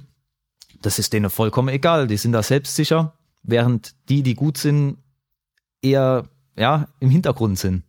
Ja, genau darüber hatte ich mit dem Paul Schlutter ja auch, da, weil er selber von sich aus gesagt hat, dass er sich selber immer so arg hinterfragt und so. Und ähm, da habe ich ihm mal auch gemeint, dass ich kenne es persönlich ja selber auch noch von früher Leute, die Sachen gemacht haben, vielleicht also im gleichen Bereich wie ich, ja, und ähm, jetzt nicht Coaching, aber was anderes einfach und da jetzt nicht besonders gut waren, aber sowas von selbstbewusst und äh, selbstsicher aufgetreten sind und einfach gemacht haben. Die haben es einfach gemacht. Die haben keinen Zweifel gehabt und die sind jetzt sogar einigermaßen erfolgreich. Wo ich mir so gedacht habe, das würde man niemals erwarten, dass die damit was anstellen können, weil die einfach nicht so besonders toll waren, aber wenn du es halt richtig verkaufst, dann funktioniert es einfach. Das ist es halt. Es ist zum Teil auch, auch wenn ich das am Anfang nicht einsehen wollte, weil mir das immer so zuwider war und da heißt ja immer, ah, Verkäufer und so ist ein schmieriges Geschäft, aber es ist nun mal zum Teil verkauft. Wenn niemand mhm. weiß, dass ich einen Dienst anbiete, wenn niemand weiß, dass ich ein Programm verkaufe, dann werde ich auch nichts verkaufen. So ja. einfach ist es. Also naja. es ist in gewissem Maße auch Verkauf und dazu gehört auch, dass man entsprechend auftritt und auch, auch selbstsicher auftritt. Ich habe ja. mir dann musste mir das auch abgewöhnen, habe mich irgendwann gefragt, so das ist auch die Frage, die ich im Paul gestellt habe bist du davon überzeugt, dass du ordentliche Arbeit machst? Ja. Hast du gute Intentionen dahinter? Ja. Ja gut, dann kannst du doch auch auftreten und Geld dafür verlangen für das, was du machst. Da ist ja nichts Schmutziges dabei, das ist ja in Ordnung. Jeder möchte ja bezahlt werden. Hm. Jeder, der ganz normal zu seiner Arbeit geht, der wird ja ach komisch schauen, wenn, wenn der Chef sagen wird, ja, gibt kein Geld. So, jeder möchte ja für seine ganz normale Arbeit auch ganz normal bezahlt werden. Daran ist überhaupt nichts verkehrt. Ja, also. da ist vielleicht in der Fitnessbranche so das Komische ein bisschen, dass man halt eben viel kostenlos bekommen kann, wenn man möchte. Überall gibt's Programme kostenlos in jedem Heftchen und so. Und ähm, da halt viele auch eben zusammen einfach so trainieren, ja, dann ist halt, wird einfach mal so gefragt, so, ja, kannst du mir mal ein Programm schreiben? Richtig, Einfach weil die so. Leute denken, das oder was heißt, das hätte keinen Wert, weil es gibt ja so viel umsonst. Ja, aber, ich muss auch persönlich wenn es mein Job ist, dann kostet das Geld, fertig. Ja, nee, und ich habe mich, ach, muss ganz, ich weiß nicht, andere Leute geht's vielleicht anders, aber ich habe mich noch nie geärgert, selbst wenn es viel Geld war, wenn ich Geld für was ausgegeben habe, wo ich bekommen habe, was ich wollte. Ich ärgere mich über sowas. Ich meine, das Programm jetzt zum Beispiel vor vier Tage hat 55 Euro gekostet. Das ist jetzt nicht wenig, aber es ist auch nicht so viel, dass es mich ins arme Haus bringt. Ich ärgere mich wahnsinnig drüber. Wahnsinnig, obwohl es jetzt nicht so viel Geld war, weil das nicht richtig funktioniert hat. Das ist schlecht. Wenn, wenn ich eins kaufe wird für 200 Euro und alles läuft genau, wie ich mir das vorstelle. Ich bekomme gute, guten Support, bekomme eine Frage beantwortet, alles ist wunderbar und am Schluss habe ich ein entsprechendes Ergebnis. Sag ich die 200 Euro? Ja, gern. Bitte nimm sie. Ja. sind immer nur die Sachen, wo man hinterher enttäuscht wird. Aus dem Grund habe ich bei mir auch ähm, eine vollkommene Geld-Zurück-Garantie für die erste, ich meine, sechs Wochen habe ich drin. Weil ich nicht möchte, dass die Leute die Katz im Sack kaufen und so, haha, jetzt habe ich euch angeschmiert und was verkauft. Sondern die, wenn die das sehen und es gab bis jetzt insgesamt, ich glaube, zwei Leute, die es zurückgegeben haben und einfach nur, weil die eine Person hat gesagt, sie hat leider doch keine Zeit, um dreimal die Woche zu trainieren und die andere sagte, ah, sie ist schon so weit, dass es, ähm, dass es ihr nicht mehr so extrem viel gebracht hat. Ein bisschen schon, aber für sie hätte es sich nicht so sehr gelohnt. Die war anscheinend schon sehr weit und schon seit Jahren dabei. Okay. So, und ich möchte nicht, dass die Leute dann irgendwas kaufen, auf dem sie sitzen bleiben. Wenn die das ansehen und sagen, das ist jetzt gar nichts für mich, überhaupt nicht, was ich mal vorgestellt habe, die schreiben mir eine Nachricht, die kriegen am selben Tag das Geld zurück, ohne Wenn und Aber. Warum? Ich habe keine Produktionskosten von diesem Programm. So, warum soll ich das nicht zurückgeben? Ich finde es immer so ein bisschen, bisschen schwierig. Klar, wenn ich irgendwie Coaching mache, dann kann ich das Geld nicht zurückgeben. Das hat mich wahnsinnig Zeit gekostet, das alles zu machen. Aber wenn jetzt so ein Programm, ich habe keine Produktionskosten, kann ich doch einfach zurückgeben. Ist niemandem was passiert, ist okay. Und das Wichtige ist, die Leute haben dann ein gutes Bild von dir. Und falls du dann was Neues rausbringst, irgendwann, was dann wahrscheinlich eher für die passt und es auch sehen können, dass es vielleicht dann doch für ihre Situation besser passt, dann werden die auch eher das nochmal kaufen, als wenn die mega einen Stress mit dir hatten. Klar, ich möchte einfach nicht, andersrum dass, hättest du ja auch mehr einen Stress mit denen. Ja, ich möchte Ja. einfach, dass die Leute nicht mit einem schlechten Gefühl zurückbleiben, selbst wenn sie sagen, das ist nicht das Richtige für mich, aber dass sie sagen, ey, ja, das war irgendwie nichts für mich, aber du, der Alex, der hat mich nicht über den Tisch gezogen und so hat sich immer korrekt verhalten. Gibt keinen Grund, dem zu misstrauen auf irgendeine Art. Das Mhm. ist eigentlich mein Ziel. Ich möchte einfach, dass das alles fair abläuft, so. Mhm. Ich möchte auch nicht, das ist immer das Ding, wenn man irgendwelche Sachen macht oder irgendwas dreht, wird man auch sofort angreifbar. Und ich möchte, dass niemand herkommen kann und sage, ja, du hast das und das gemacht, dies und das. Nee, nee, gar nicht. Ich mache das einfach ehrlich und dann kann ich mir auch rausnehmen, Sache schlecht zu finden. Und zu sagen, das ist schlecht, das ist schlecht. Weil bei mir gibt's in dem Sinn zumindest nichts, was man aufdecken könnte oder sowas, sondern das ist alles ganz transparent. Und ja, ist halt stressfrei, auch für mich natürlich, wenn ich sage, ich bin, mach alles korrekt, ja. Naja, und das haben wir ja vorhin auch schon gesagt, mein Ziel ist auch immer, abends mit einem guten Gewissen ins Bett zu gehen. Und das kann man dann in dem Fall natürlich auch. Ja. Und wenn man dann das Gefühl hat, dass man so schmierig den Leuten irgendwas andrehen musste und ihnen das Geld aus der Tasche gezogen hat und die dann vielleicht gar nicht zufrieden sind damit, dann ist es natürlich halt einfach, das ist eklig, ja, da fühlt man sich auch nicht gut dabei. Ja, ich möchte es auch nicht, wenn zum Beispiel meine Freundin oder was in der Uni ist und irgendjemand käme dann hin, ah, was hat denn dein Freund da gemacht und oh, das ist dein Freund und hier und da, das möchte ich einfach nicht, sondern immer nur, was ich, die Leute können mich mögen oder auch nicht mögen, das ist mir eigentlich nicht ganz so wichtig, aber keiner kann mir was vorwerfen, ich hätte irgendwas Unrechtes gemacht. Und ja, so möchte ich das eigentlich auch halten, dass das auch nicht irgendwie auf mein Umfeld abfärbt und schon gar nicht auch nicht ähm, jetzt auf zum Beispiel den Israel, der mir so eine Chance gibt, da muss das alles immer korrekt sein, klar. Mhm. Da denke ich direkt dran, es gibt, äh, das sehe ich ganz oft bei den amerikanischen Seiten, wenn eben ein neues Produkt rauskommt, dann gehst du aber da auf die Website, wo man es kaufen kann, ist gleich der Name von der Web, also von dem Produkt dann so diese Webadresse, ähm, hier das neue tolle Programm.com, dann gehst du drauf und dann hast du da echt einfach so unendlich lang zum Scrollen auf der Webseite, immer so Text mit verschiedenen Boxen, immer mit verschiedenen Farben, so Info und neue Überschriften und oh, dann kriegst du noch das äh, Bonuspaket hier kostenlos im Wert von 742 Dollar. Ja, das ist immer das Beste. Das sind irgendwelche Fantasiepreise, Genau. die noch nie irgendjemand für irgendwas bezahlt hat. Das ist wie wenn ich jetzt sage, mein Programm, ich mache jetzt ach so Rabattaktionen, vor allem auch um äh, Athletinnen zu unterstützen, die ich auch trainiere und so, um, um, um deren Wettkämpfe und sowas bezahlen zu können. Aber dann, ich könnte auch sagen, ja, mein Programm von, von 499 Euro auf äh, 49,99, das ist ja lächerlich. Das hat Ja. ja nie irgendjemand gezahlt, aber das ist, ich habe mich damit mal kurzzeitig auseinandergesetzt, so, als es drum ging, mit der ganzen Sache, wie macht man denn ein Geschäft auf und sowas. Und sowas wird einem halt geraten, das ist so der Standardding, dass du irgend so riese Landingpage hast Genau. mit äh, ja, unendlich viel Text, vollgeklatscht noch mit Testimonials und hier und da. Das ist ja in Ordnung, also Testimonials sind ja gut, aber das ist so ab so Schema F, ja. Ja. Und mich ne regt es immer übel auf, wenn ich erstmal dann irgendwie so 20.000 Mal runterscrollen muss, bis ich überhaupt erstmal den Preis von dem Produkt sehen kann und mir halt vorher schon so viel irgendwie versprochen wurde. Und da ist die Gefahr halt sehr, sehr groß, dass man halt einfach sehr, sehr viel verspricht, aber sehr viel, also viel weniger dann abliefert. Andersrum finde ich es eigentlich viel sinnvoller, gar nicht so viel zu versprechen, sondern einfach so zu sagen, hey, die Fakten sind so und so, ihr bekommt einfach das Buch, da stehen so grob die, die und die Sachen drin. Und wenn es danach richtig geil kommt und die Leute das voll geil finden, dann sind die viel, also viel mehr positiv überrascht. Ja, als andersrum. Andersrum ist die Gefahr viel größer, dass sie negativ überrascht sind. Und ähm, genau das gleiche bei Personal Training Webseiten und so und Online Coaching Webseiten. Ich verstehe nicht, warum man die Preise nicht draufschreibt. Das hatten wir vorhin auch schon besprochen. Ja, ich habe, als ich meine Webseite neu gemacht habe, so die ganzen Webseiten bei mir der Umge- Umgebung angeschaut. Das waren sehr, sehr viele. Sehr viele Leute sind anscheinend Personal Trainer und auch Athletiktrainer sogar. Und ähm, irgendwie bei 90 Prozent waren keine Preise drauf. Und bei denen die Preise drauf hatten, stand dann irgendwie so ab äh, 60 Euro irgendwie Personal Training, wo ich mir so denke, so wie kann das funktionieren so wirklich? Und ähm, wenn dann da steht, ja, für Preise bitte anfragen, dann sind die schon direkt unten durch. Da hätte ich keinen Bock drauf. Ich will einfach schon mal vorher wissen, was es grob kostet. Ja, vor allem bei einer Leistung, die also natürlich zwar individuell ist, aber im zeitlichen Aufwand genau, überschaubar ist. Ja. Ich sag mal, es wird nicht so sein, dass ich mit manchen Leuten 15 Minuten trainiere pro Einheit und mit andere dreieinhalb Stunden. Also ja. da kann ich dann schon sagen, was kostet etwa eine Trainingseinheit mit mir? Genau. Muss ich ja einfach angeben können, ja. Ja. Und äh, was dann inhaltlich gemacht wird, kommt auf die Person drauf an. Es kann natürlich auch sein, dass jemand zu dir kommt, der eigentlich ähm, nur mal möchte, dass man drüber schaut.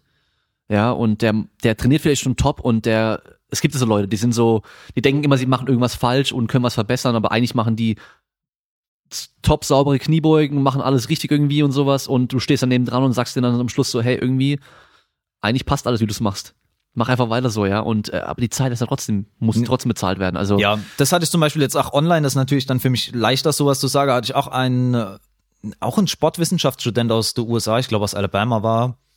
Und dann habe ich mit ihm besprochen, wie ich es am Anfang immer mache. So, wie hast du denn vorher trainiert? Was war gut? Was war schlecht? Wie bist du vorgegangen? Und dann habe ich festgestellt, okay, der Typ ist schon sehr, sehr fit. Ja. Also der, das war schon wirklich richtig gut, wo ich sag ich kann noch Dinge verbessern, mit Sicherheit, aber das sind eher Feinheiten. Und dann habe ich auch zu ihm gesagt, pass auf, wir können das machen, gern, aber du musst wissen, ich werde daran so extrem viel nicht verändern. Du bist schon auf einem sehr guten Stand. Wir können das natürlich machen, aber wir müssen nicht. Ich würde dir ehrlich gesagt eher davon abraten, weil es sich einfach für dich nicht hm. lohnt. Ja. Ich, ich versuche danach immer ehrlich zu sein. Ich sage dann nicht irgendwie, ja, komm trotzdem zu mir, bei mir wird alles noch revolutionär viel besser. Nee, der hat das studiert oder ist noch am Studieren, kannte sich schon sehr gut aus. Da hat es einfach einen geringeren Effekt, als wenn ich jemand sagt, ja, es sind noch eher Anfänger oder vielleicht er, er kennt sich nicht so aus oder er möchte sich auch ganz so auskennen, hat nicht die Zeit, sich damit zu beschäftigen. Ich meine, das ist ja immer das, was man eigentlich bezahlt. Wenn ich einen Klempner bestelle, ich würde mir zutrauen, wenn ich mich ein paar Jahre damit beschäftigen würde und auch Übung hätte, dass ich zumindest ein passable Klempner werde, werde könnt. Aber ich habe weder die Zeit noch die Lust, mich damit zu beschäftigen. Also, wenn ich ein Problem habe, rufe ich den an und tausche das Geld gegen die Zeit, die es kosten würde, mich damit zu beschäftigen, bis ich es selbst machen könnte. So. Und so muss man es auch beim Personal Trainer sehen. Manche Leute sagen, ganz ehrlich, ich möchte nur ein bisschen mehr in Form kommen. Jetzt hole ich mir da jemand, der hilft mir dabei und dann, dann sind wir hier fertig. Ich möchte gar nicht irgendwie alles genau selbst planen können und alles hundertprozentig durchblicke. Ich möchte einfach ein gewisses Ergebnis und eine gewisse Hilfe und dann ist es gut. Und so muss man das halt auch oft sehen. Ja, man bezahlt nicht nur die Stunde, die man dann mit der Person hat, sondern eben alles, was davor noch da war. Aber du bezahlst im Endeffekt das ganze Wissen der Person, ja. Da gibt's ja auch diese, diese, diese Story, das ist wahrscheinlich so eine kleine Sage irgendwie. Ähm, ich habe das schon mal gehört mit einem mit einem Bus oder mit einem Truck, aber auch mit einem Schiff. Ein ganz großes Kreuzfahrtschiff oder irgendwie sowas. Und das ist da im Hafen und äh, funktioniert irgendwie nicht. Und dann sind da ganz viele Experten und die kriegen es nicht hin. Und dann kommt irgendwie ein Typ, der halt seit äh, 50 Jahren irgendwie Schiffe baut. Und der kommt dann dahin, wird dann von denen dann gerufen, äh, weil der das anscheinend ganz gut äh, checkt. Und der läuft dann an dem Schiff da rum und klopft dann irgendwie an der Seite dann immer wieder dran und hört, wie sich's anhört. Und dann nimmt er seinen Schraubenschlüssel oder seinen Hammer irgendwann und klopft auf eine Stelle einmal fest drauf, bam, und der Motor springt an und es funktioniert wieder. Und dann kriegen die eine Woche später von ihm eine Rechnung über 10.000 Euro oder halt 10.000 Dollar in der Geschichte dann. Und dann rufen die bei dem an und sagen so, hey, äh, für was willst du 10.000 Euro? Ähm, du hast doch nur einmal da drauf geklopft. Dann sagt er ja, aber um zu wissen, wo ich drauf klopfen muss, habe ich Jahre gebraucht und dafür müsst ihr 10.000 Euro zahlen. Ja. ja. Und so geht's eigentlich auch. Klar, man muss sich ja auch als Personal Trainer zum Beispiel immer weiterbilden. Was wird bei dir ähnlich sein? Bücher verschlingen unendlich viel Geld dann fährt man auf irgendwelche Seminare, Veranstaltungen, wie zum Beispiel das nach Amsterdam. Es sind gleich wieder, das Ticket kostet Geld, das Hotel kostet Geld, die Anfahrt kostet Geld. Dann möchte man natürlich dort auch irgendwas essen und so. Und so summiert sich das halt.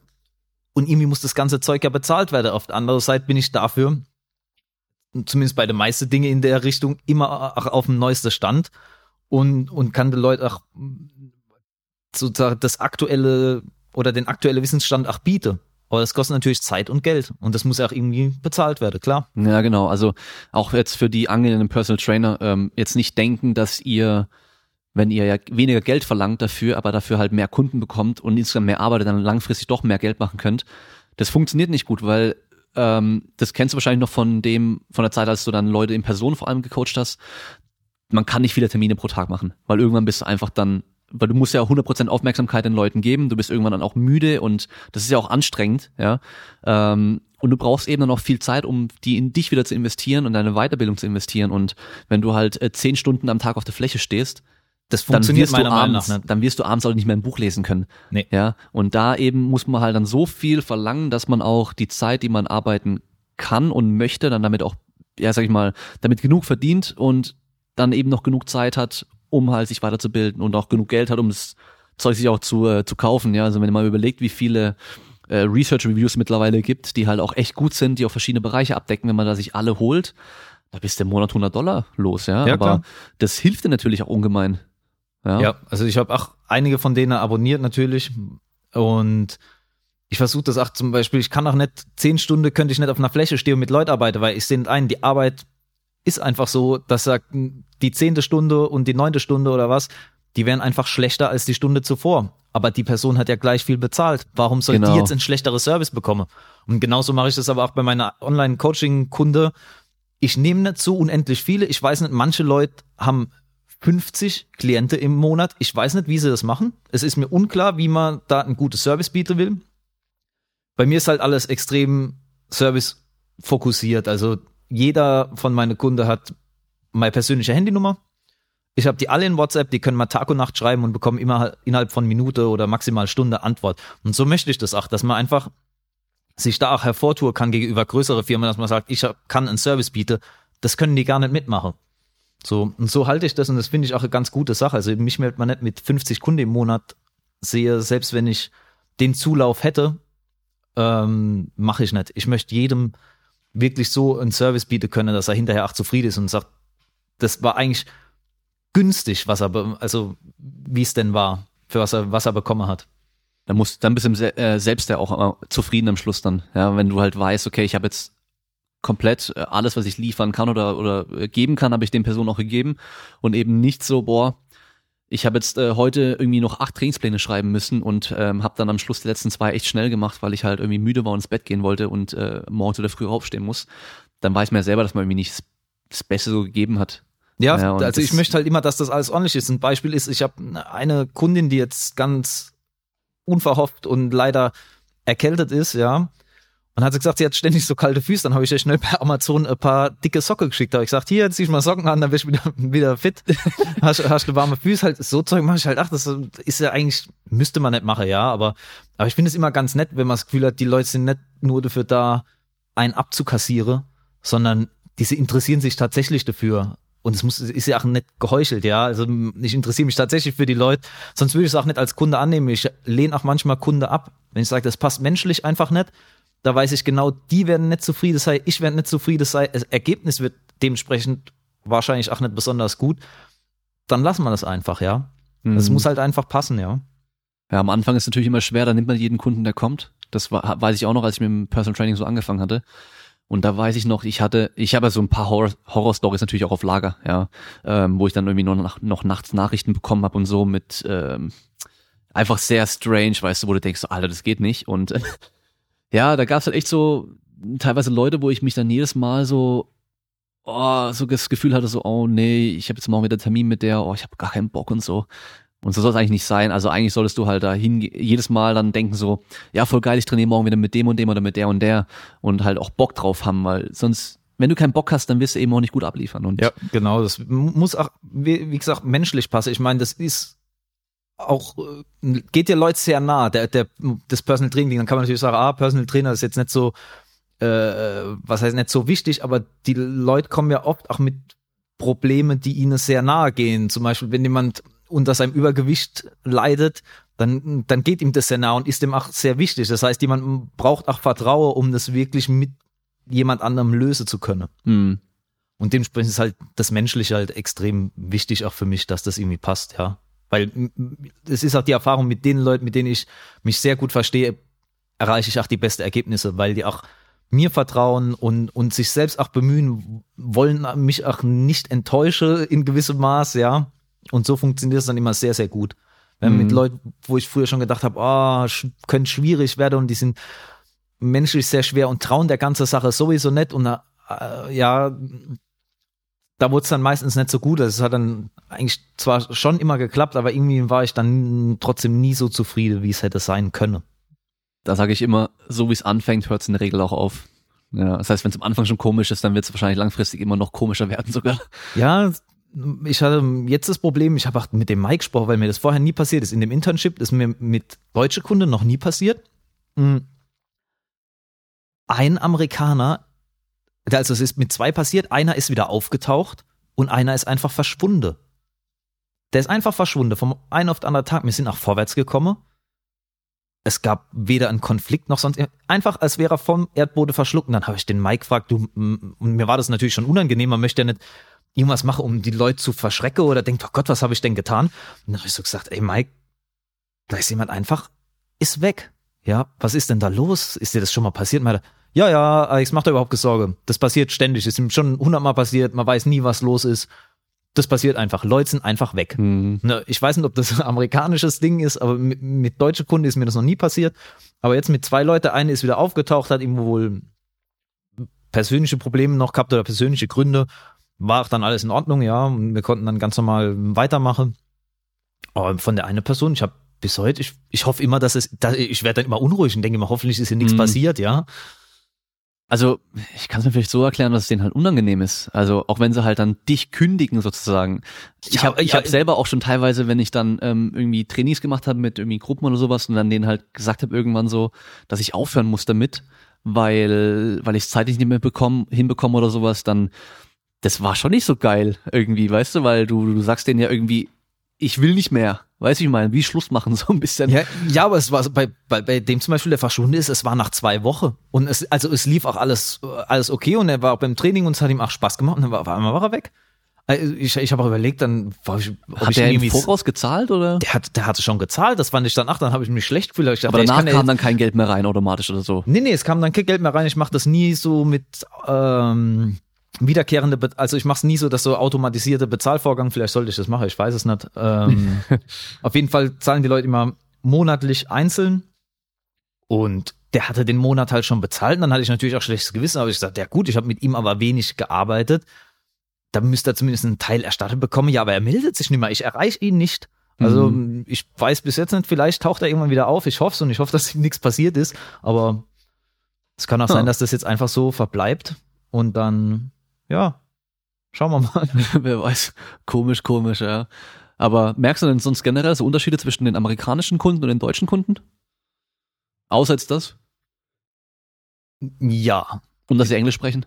Ja, das ist natürlich. Ach, ich habe ganz interessante Kunde zum Beispiel. Im Moment habe ich auch einen, der ist äh, Helikopterpilot auf Hawaii.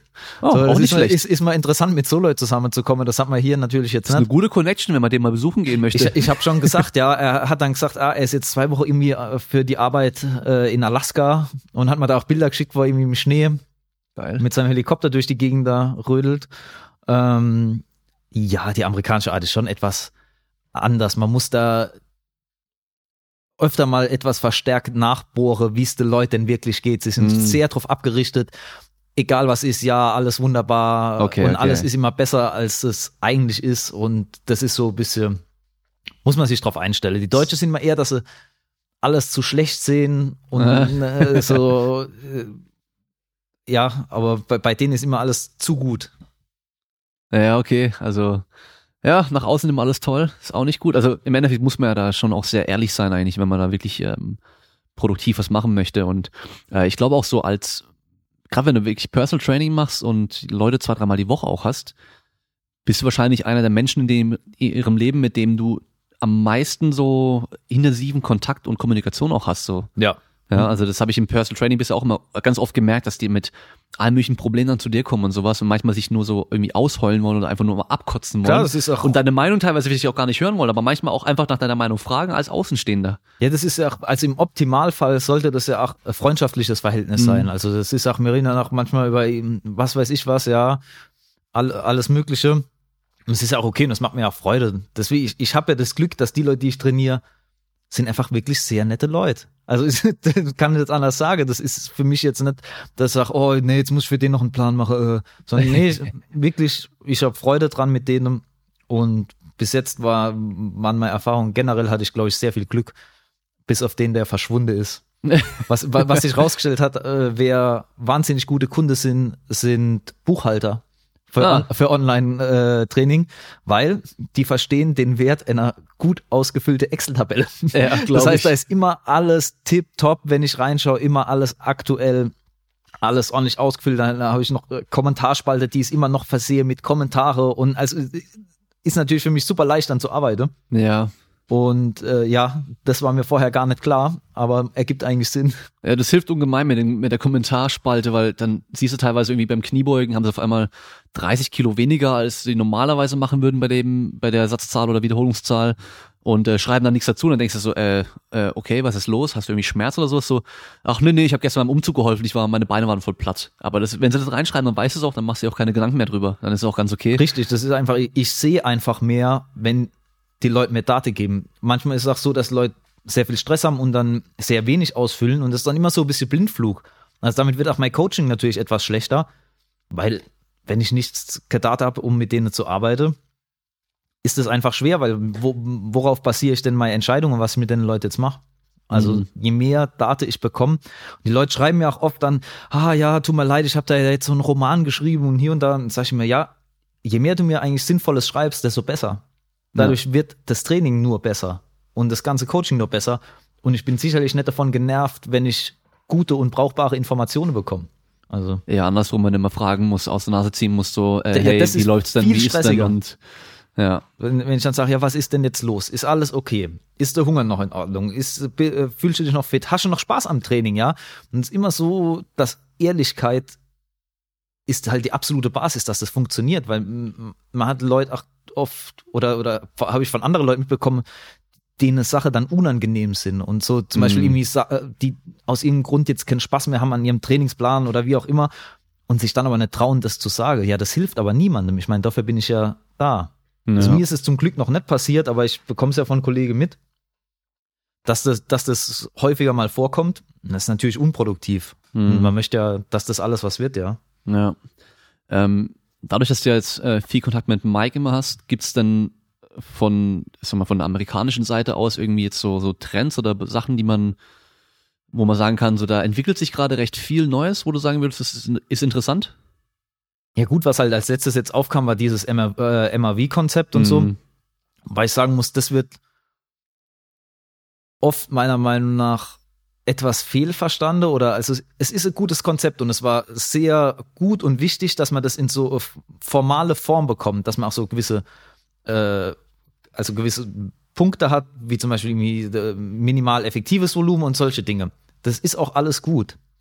Und wenn jemand alle andere Variable gleich hält, das heißt, er schläft immer entsprechend viel, isst entsprechend und alles andere ist gleich, dann bekommt man das sehr, sehr verlässliche Zahlen. Das sind aber ein ganz geringer Bruchteil der Menschen. Einer schläft mal nur fünf Stunden oder äh, am nächsten Tag hat er äh, Stress mit der Freundin gehabt oder musste länger bei der Arbeit bleiben. Es ändert sich zu viel und dementsprechend werden diese, diese Punkte auf dieser Skala verwasche. Und so, es ist gut, dass man, um, um das als Konzept zu haben und, und um auch Dinge zu erklären, aber es sind nicht diese extrem harte, harte Punkte, wie das oft propagiert wird. Ja, wenn Also- du da auf Reddit mal schaust, was die da schreiben, so dann kommen sie dann hier, ähm, ich habe mir einen neuen Plan überlegt, mein MRV ist das und das. Dann denke ich mir so, nee, ist er nicht. das ist vielleicht aktuell gerade so eine grobe Richtung, die grob einigermaßen passt. Oder dann andersrum, ähm, oh, bei dem Plan sind äh, viel zu viele Beinübungen mit drin, das liegt überhalb des MRVs von, äh, von den meisten Leuten und so. Und ähm, ja, also so schwarz und weiß ist es halt nicht. Das ist nur, ist ein äh, extra Wert nochmal. Und den haben wir als Coaches vorher auch schon bedacht. Nur halt meistens nicht so in Zahlen gefasst. Ja. Also mal, wir haben ja trotzdem mal geschaut, okay, wie viel kann ich denn maximal trainieren, dass er sich noch erholt? Oder wie viel müssen wir überhaupt trainieren, dass sich was tut? Also bei den Durchschnittssportlern ist meistens eher so, was ist das Minimum, was die machen müssen, dass sich was tut. Bei den ganzen äh, Top-Sportlern ist eher so dieses, okay, wie viel kann ich machen, bevor ich einfach zu viel mache? Ja. Und diese Gratwanderung, ja. Und die wird natürlich auch immer, also dieser Bereich wird immer kleiner, je, Genau, je fortgeschrittener je, je fortgeschrittener jemand wird, desto, de, desto geringer wird der Korridor, in dem alles noch funktioniert. Entweder ist es sonst zu wenig oder zu viel. Und das fand ich aber auch gut, weil das Konzept per se ist ja nicht neu oder der Gedanke dahinter, so wie du gesagt hast. Nur, dass man das mal so in einer Form hat, dass man das jemandem schnell erklären kann, was überhaupt los ist. Dafür fand ich das sehr gut, aber das ist wie bei allem. Das Pendel schwingt immer viel zu weit. Wo es vor Jahren noch hieß, äh, einfach der, der den dickste Arm im Studio hat, der wird schon am besten wissen, was zu tun ist, ist es jetzt anders, dass man das Gefühl hat, ich kann eigentlich keinen Bizeps-Curl mehr machen, wenn ich nicht die passende Studie dazu habe und es nervt mich so und es ist furchtbar. Ich werde, glaube ich, dazu übergehen, dieses ganze Evidenzbasierte, das wird man bei mir nicht mehr lesen. Bei mir, ich nenne es nur noch irgendwie großartiges Geballertraining oder irgendwas, aber ich kann es nicht mehr hören. Ich brauche die Evidenz für alles. Ob ich jetzt Vollkorntoast oder weißen Toast esse, da brauche ich eine Studie für, weil sonst ist ja nichts wert. Alles, was nicht irgendwo mit einer Studie angegeben ist, dem kann man ja nicht mehr trauen. Und so übertreibt es immer in alle Richtungen. Ja. Es gibt ja diese Armchair-Experts, wird ja genannt. Also diese Typen, die halt nur am, auf ihrem Stuhl am Schreibtisch hocken und einen auf Experten machen, im Internet dann sind. Meistens dann irgendwie so ein Pencil-Neck haben, also so einen äh, stiftdicken äh, Nacken irgendwie. Ähm, die zwar jede Studie gelesen haben, aber halt eben gar kein Verständnis von Training an sich haben und auch, äh, wie es in der Realität wirklich funktioniert, auch haben. Ähm, je mehr wir vom Durchschnittssportler weggehen und zum Profisportler über, oder Topsportler übergehen, desto unwichtiger werden diese ganzen Studien und Daten eigentlich auch, weil die halt nie mit solchen Leuten erfasst werden. Und das heißt, wir haben ja da in der Regel eher mit diesen Ausreißern auch zu tun. Also wenn man sich manchmal Studien anschaut, Trainingsstudien, total krass, da haben wir halt eben so eine Wolke in der Mitte, wo die ganzen äh, Durchschnittsleute halt dann irgendwie sich aufhalten. Da haben wir einen Ausreißer nach oben und vielleicht zwei nach unten. Da gibt's meistens immer einen armen Typen, der hat halt Pech und der wird sogar schwächer mit dem Training, wobei alle anderen stärker werden. Und äh, die einen packen halt fünf bis acht Kilo auf ihre Bankdrückeleistung drauf und der andere macht 20 Kilo drauf. Und der ist halt ein Ausreißer. Und äh, die werden aber meistens eher nicht beachtet bei Studien. Also durch die Statistik werden die halt eben äh, außen vor gelassen, weil die eben Ausreißer sind. Und ähm, ja, dieser Begriff evidenzbasiert ist jetzt halt durch die ganze Vermarktung, die wir jetzt aktuell irgendwie haben, echt ja, das, so. Das ist jetzt die Sau, die durchs Dorf getrübt wird. Das ist genau. jetzt die Stunde und jeder nennt sich noch evidenzbasiert, wenn er nicht gerade der größte Unsinn macht. Und es ist ja nichts als Masche mehr. Also es, ist, es, be ja. es bedeutet ja nichts. Ja, also es ist, mittlerweile ist es schon fast so peinlich, dass er sich so zu nennen ich, oder so, ich, so werde, arbeitet. Ich werde damit, das Wort wird man von mir in Bezug auf meine Arbeit nicht mehr hören. Die Sache ist durch. Ja. Ja. Und man, man sieht ja auch, dass, dass das so umschlagen kann, dass es schlecht wird. Jetzt hatte ich Leute, die eigentlich ganz clever sind und ach sehr interessiert. Die kommen und sagen, du Alex, kannst du einfach mal über meinen Plan drüber schauen? Ich habe da selber was gemacht. So. Und dann sage ich, ja, ich hätte es vielleicht etwas anders gemacht, aber das ist eigentlich schon voll in Ordnung so. Ja, kannst du es so machen? Ah ja, okay, dann muss ich aber dann noch, oh, da habe ich noch die Studie gefunden, dass das irgendwie besser ist und dann doktern sie da wieder rum. Ergebnis ist ganz, ich, ich sehe sie nie im Training. Ja, ich, genau. Sie sind nicht im genau, Training, genau, sie genau. planen immer und dann muss ich so schwer sein und dann wiege ich, äh, muss ich 0,5 Prozent Körpergewicht die Woche zunehmen, weil das ist die obere Grenze laut Eric Helms und dem und dies und ich sehe die Leute dann nie machen. Das ist dann, sie, sie haben dann wahnsinnig tolle Pläne, die irgendwo im Schrank rumliegen, aber es kommt nichts bei rum. Und das ist ja schlussendlich das, worum es geht. Also es ist ja überhaupt nicht irgendwie Anti-Wissenschaft oder sonst was. Aber dass man halt dorthin geht, gehört halt auch noch dazu, ja. Das ist genau das gleiche Konzept wie bei den Leuten, die äh, nichts drauf haben, aber sich als Megatrainer verkaufen. Ja. Sind die, die halt voll viel drauf haben, es aber nicht machen, nicht umsetzen, genau die, die halt dann auch ähm, sich den Megaplan machen, aber nicht einfach richtig trainieren. Und dann hast du aber halt eben so den, den, den, äh, ja, den, den Volldepp nenne ich mal, der halt irgendwie keinen Plan von gar nichts hat, aber der gibt einfach Vollgas im Training und macht es halt jedes Mal und der wird halt stärker und muskulöser, weil er halt einfach sich anstrengt. Ja, also ja, ist schon so, schon so eine das ist auch das, was, mich noch, was ich noch ja. vorhin vergessen habe. Was mich stört, ist zum Beispiel, wenn jemand Powerlifting zum Beispiel coacht, dann erwarte ich von der Person nicht, dass sie wahnsinnig tolle Leistungen gebracht hat, selbst im Wettkampf. Aber ich erwarte von ihr A, dass sie denn schon bei einigen Powerlifting-Wettkämpfen mitgemacht hat, weil wie soll die Person denn wissen, wie man sich dabei fühlt oder wie das Ganze überhaupt ist, wenn man es nie gemacht hat.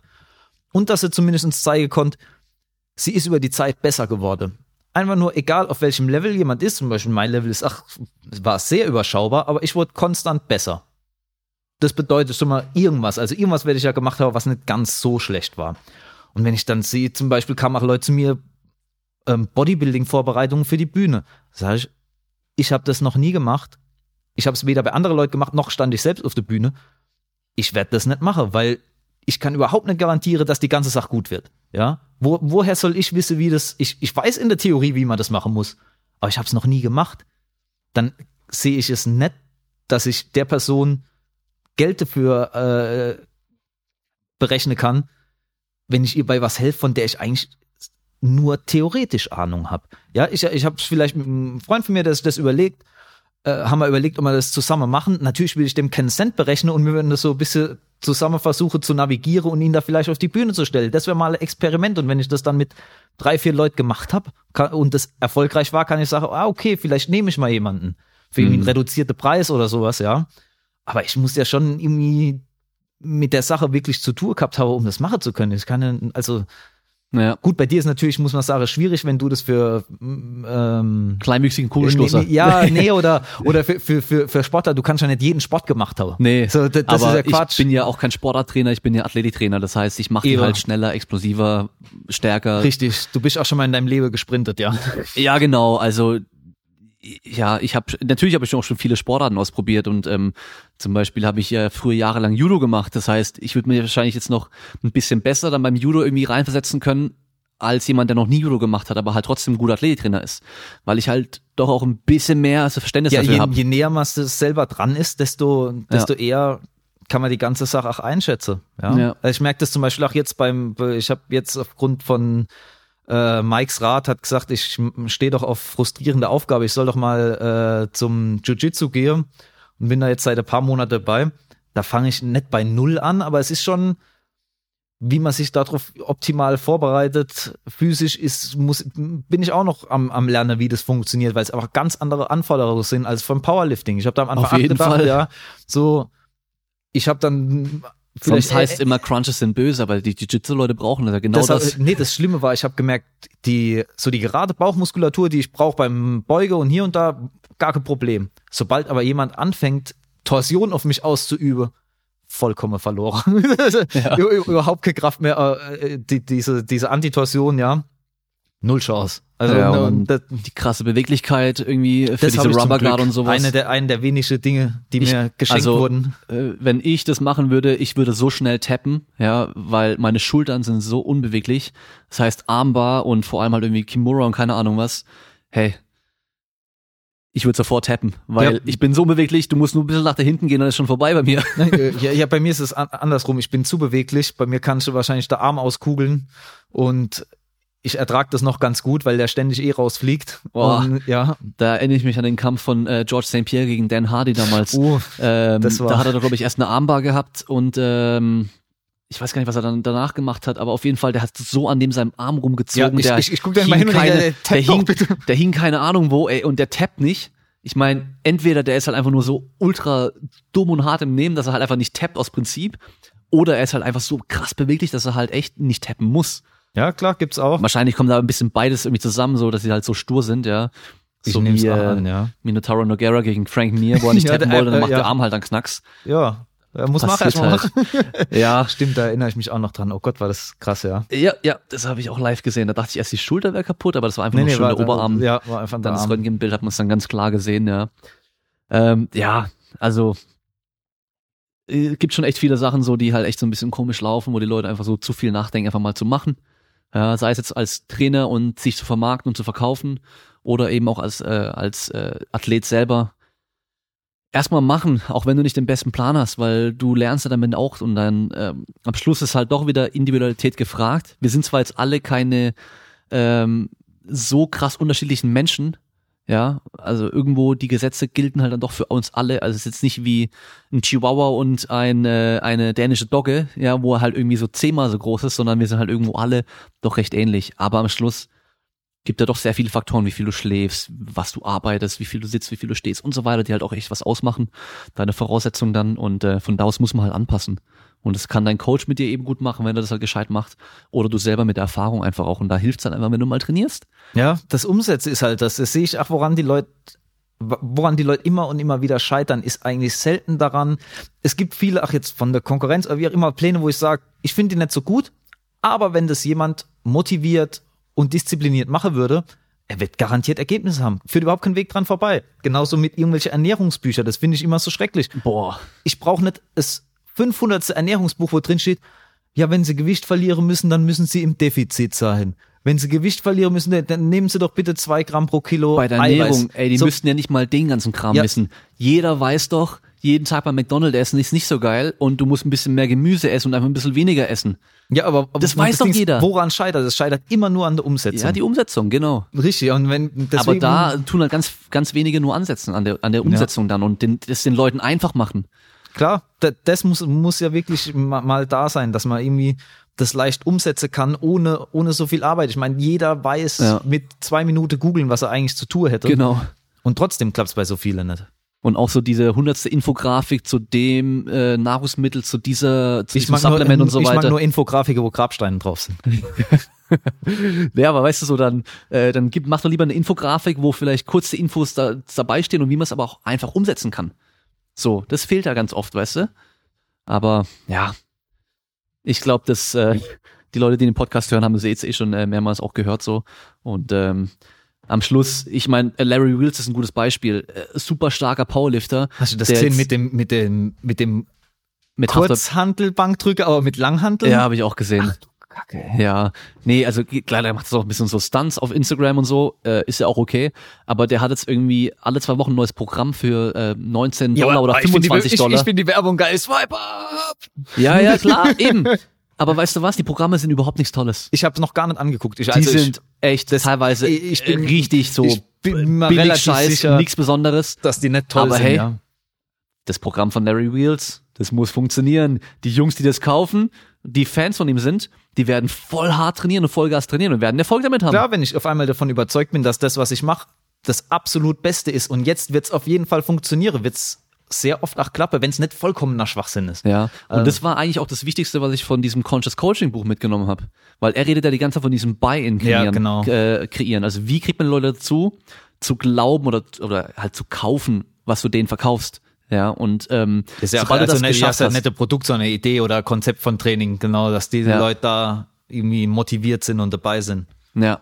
Und, und das musst du halt hinkriegen. Und, und egal wie du was du am Schluss dann machst, das ist meistens gar nicht so wichtig. Und, und auch wenn ich diese ganze Social Media gehate Sache da jetzt überall mitbekomme immer, ja.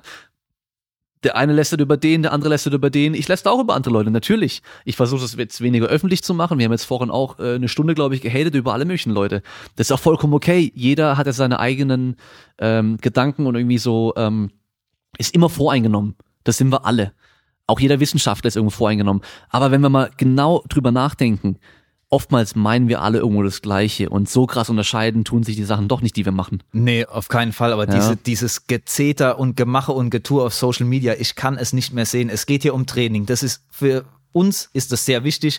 Insgesamt ist es, da werden nicht unbedingt irgendwelche Leben gerettet oder irgendwie äh, über Kernphysik gesprochen, ja. Ja, und es gibt ganz da- wenige Sachen, die wirklich gefährlich sind. Richtig. Und was da für ein Gezeter betrieben wird, ich verstehe es nicht, was da in der letzten Woche los war. Ich habe es nur am Rande mitbekommen über irgendwelche Supplements und hier und da. Und ich finde es richtig bitter, wenn ich sehe, dass zum Beispiel scheinbar erwachsene Menschen Troll-Accounts betreiben, um zum Beispiel einer meiner Meinung nach sehr, sehr nette Person wie Lea Loves Lifting, ja, da irgendwie eins auswischen zu wollen oder die Person niedermachen zu wollen. Denke ich mal, muss das denn sein? Also so, ich finde, man könnte generell als Ziel für dieses Jahr, dass weniger, einfach mal ein bisschen mehr ins Training, ein bisschen weniger irgendwelche Trollfotos oder Memes poste, so sehr ich Memes auch lieb, aber vor allem, wenn es so persönliche Schiene geht, das ist halt so richtig, richtig bescheuert, ja.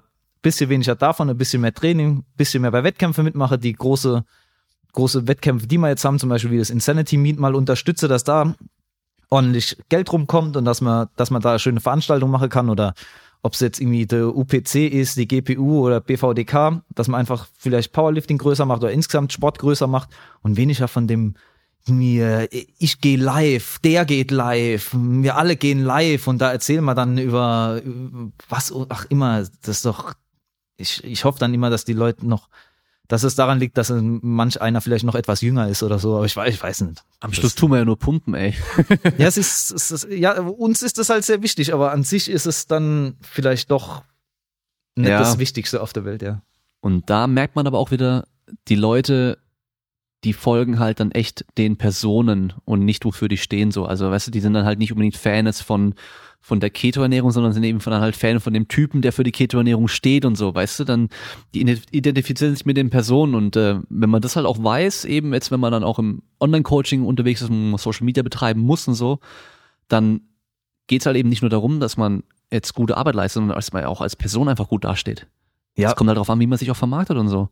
Weil am Schluss, es gibt so viele Online-Coaches und es gibt so viele Leute, von denen sie irgendwie ein T-Shirt kaufen können. Aber die kaufen am Schluss von den Leuten das T-Shirt, die sie cool finden.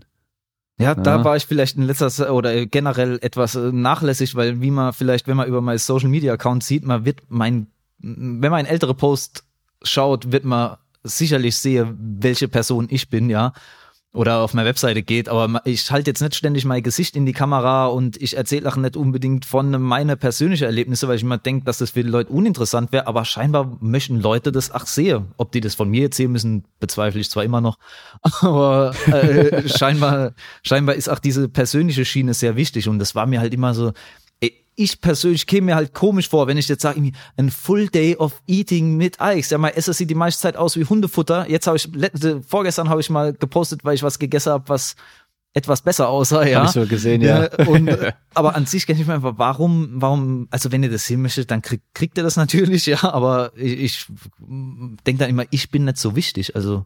Ja, so geht's nicht. mir auch, so geht's mir auch, aber andererseits mhm. merke ich mittlerweile einfach, dass halt Leute auf mich zukommen mit irgendwelchen Fragen zu Themen, mit denen ich eigentlich nichts zu tun habe eben mit diesem jetzt ganze Social Media Ding, was da jetzt los war letzter Zeit irgendwie, kommt es auf mich zu und ich muss sagen, ich habe da keine große Ahnung davon. Ich habe das nicht groß verfolgt und ich, ich halte mich da auch eher raus.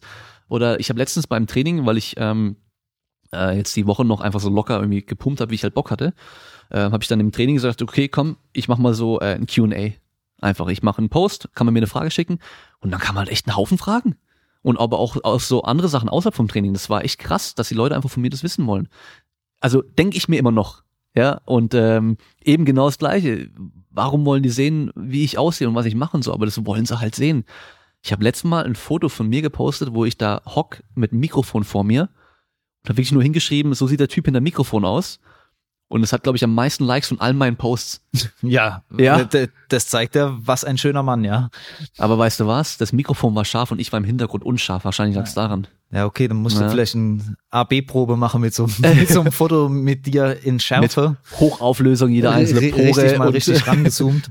ja, nee. Aber ja, an, ja. An, wenn die Leute es möchten, klar. Aber mir war es halt vor allem nur wichtig, dass die Leute irgendwie sowas umsetzen können, dass man irgendwas sieht, wo man sagen kann, oh, das mhm. habe ich nicht bedacht, das könnte ich doch mal ausprobieren. So, das war eigentlich der Gedanke hinter naja. dem Ganzen.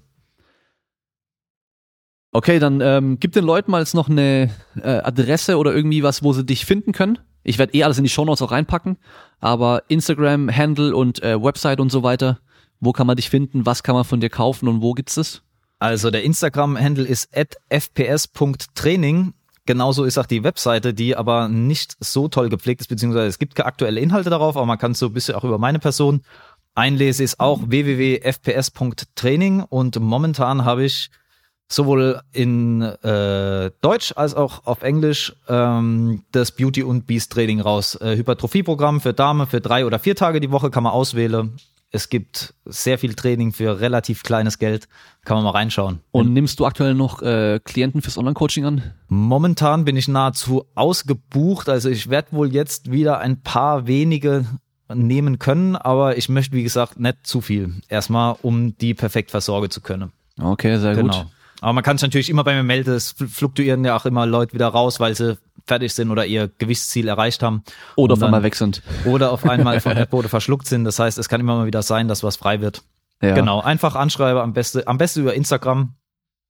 Und dann schaue ich, was mittlerweile mache. auch am besten Instagram, muss ich sagen. Also ja, das da, funktioniert eigentlich ganz gut, ja. Da gucke ich halt auch selber einfach öfter mal rein und ähm, von daher ist es für mich auch mal am besten so. Ja, ich habe immer so ein bisschen Angst, dass da irgendwas untergeht und ich es nicht mitkrieg und so, wenn da irgendwie Kommentare sind und ich möchte natürlich immer alles beantworten, und, ja. aber es manchmal rutscht sicherlich was durch. Auch bei ich mache relativ oft diese Fragedinger. Ich bin sicher, dass man die ein oder andere einfach da mal durchgerutscht ist, ja, wo ich sage, die habe ich übersehe, mhm. dann am besten einfach nochmal stelle.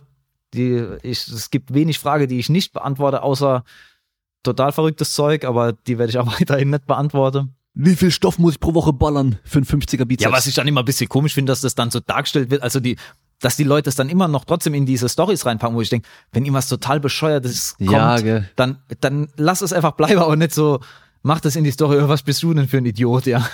So, äh, da- das find, dass man den Leuten dann immer so vorführen muss, das muss auch nicht sein. Ja, ja. So, ich gebe den Leuten am Schluss immer das Wort. Das heißt, äh, du kannst einfach frei Schnauze irgendwie ähm, Das ist aber jetzt so unangenehm. ein Statement geben. Ja, ich, äh, ich habe dir nicht vorbereitet, ich weiß. Statement geben. Ich meine, eigentlich hast du ja schon äh, theoretisch ein gutes Schlusswort gesagt, was äh, du dir erhoffst, was 2019 eben so in dieser Fitnessbranche und Szene sich irgendwie vielleicht ein bisschen verändert. Wenn dir direkt nichts einfällt, geht immer ganz gut. Stell dir nochmal vor, du hast mit äh, 15 ungefähr so angefangen mit dem Training. Du hättest dich jetzt nochmal mit 15 Jahren vor dir. Was würdest du dir damals sagen? Was würdest du dir mitgeben? Lies Bücher und wenig reißerische Bücher, sondern vielleicht das ein oder andere Unibuch. Ansonsten kann ich eigentlich nur loswerden, ja, mehr Training im kommenden Jahr, mehr Selbstbewusstsein für die wirklich gute Trainer und vielleicht ein bisschen weniger von dem ganzen Rumgezeter, ja. Okay, also mehr Training, weniger haten und Bei uns nennen wir das nicht Hate, weil diese Anglizisme-Verwenderei wird dieses Jahr auch abgestellt, wird von mir ausgerufen, ist vorbei, ist nimmer cool. aber haten ist eins der wenigen Anglizisten, die ich benutze, weil es hört sich weniger krass an als Hass. Hass ist schon ein sehr, sehr starkes Wort. Ja, okay. Ja. also haten geht schon.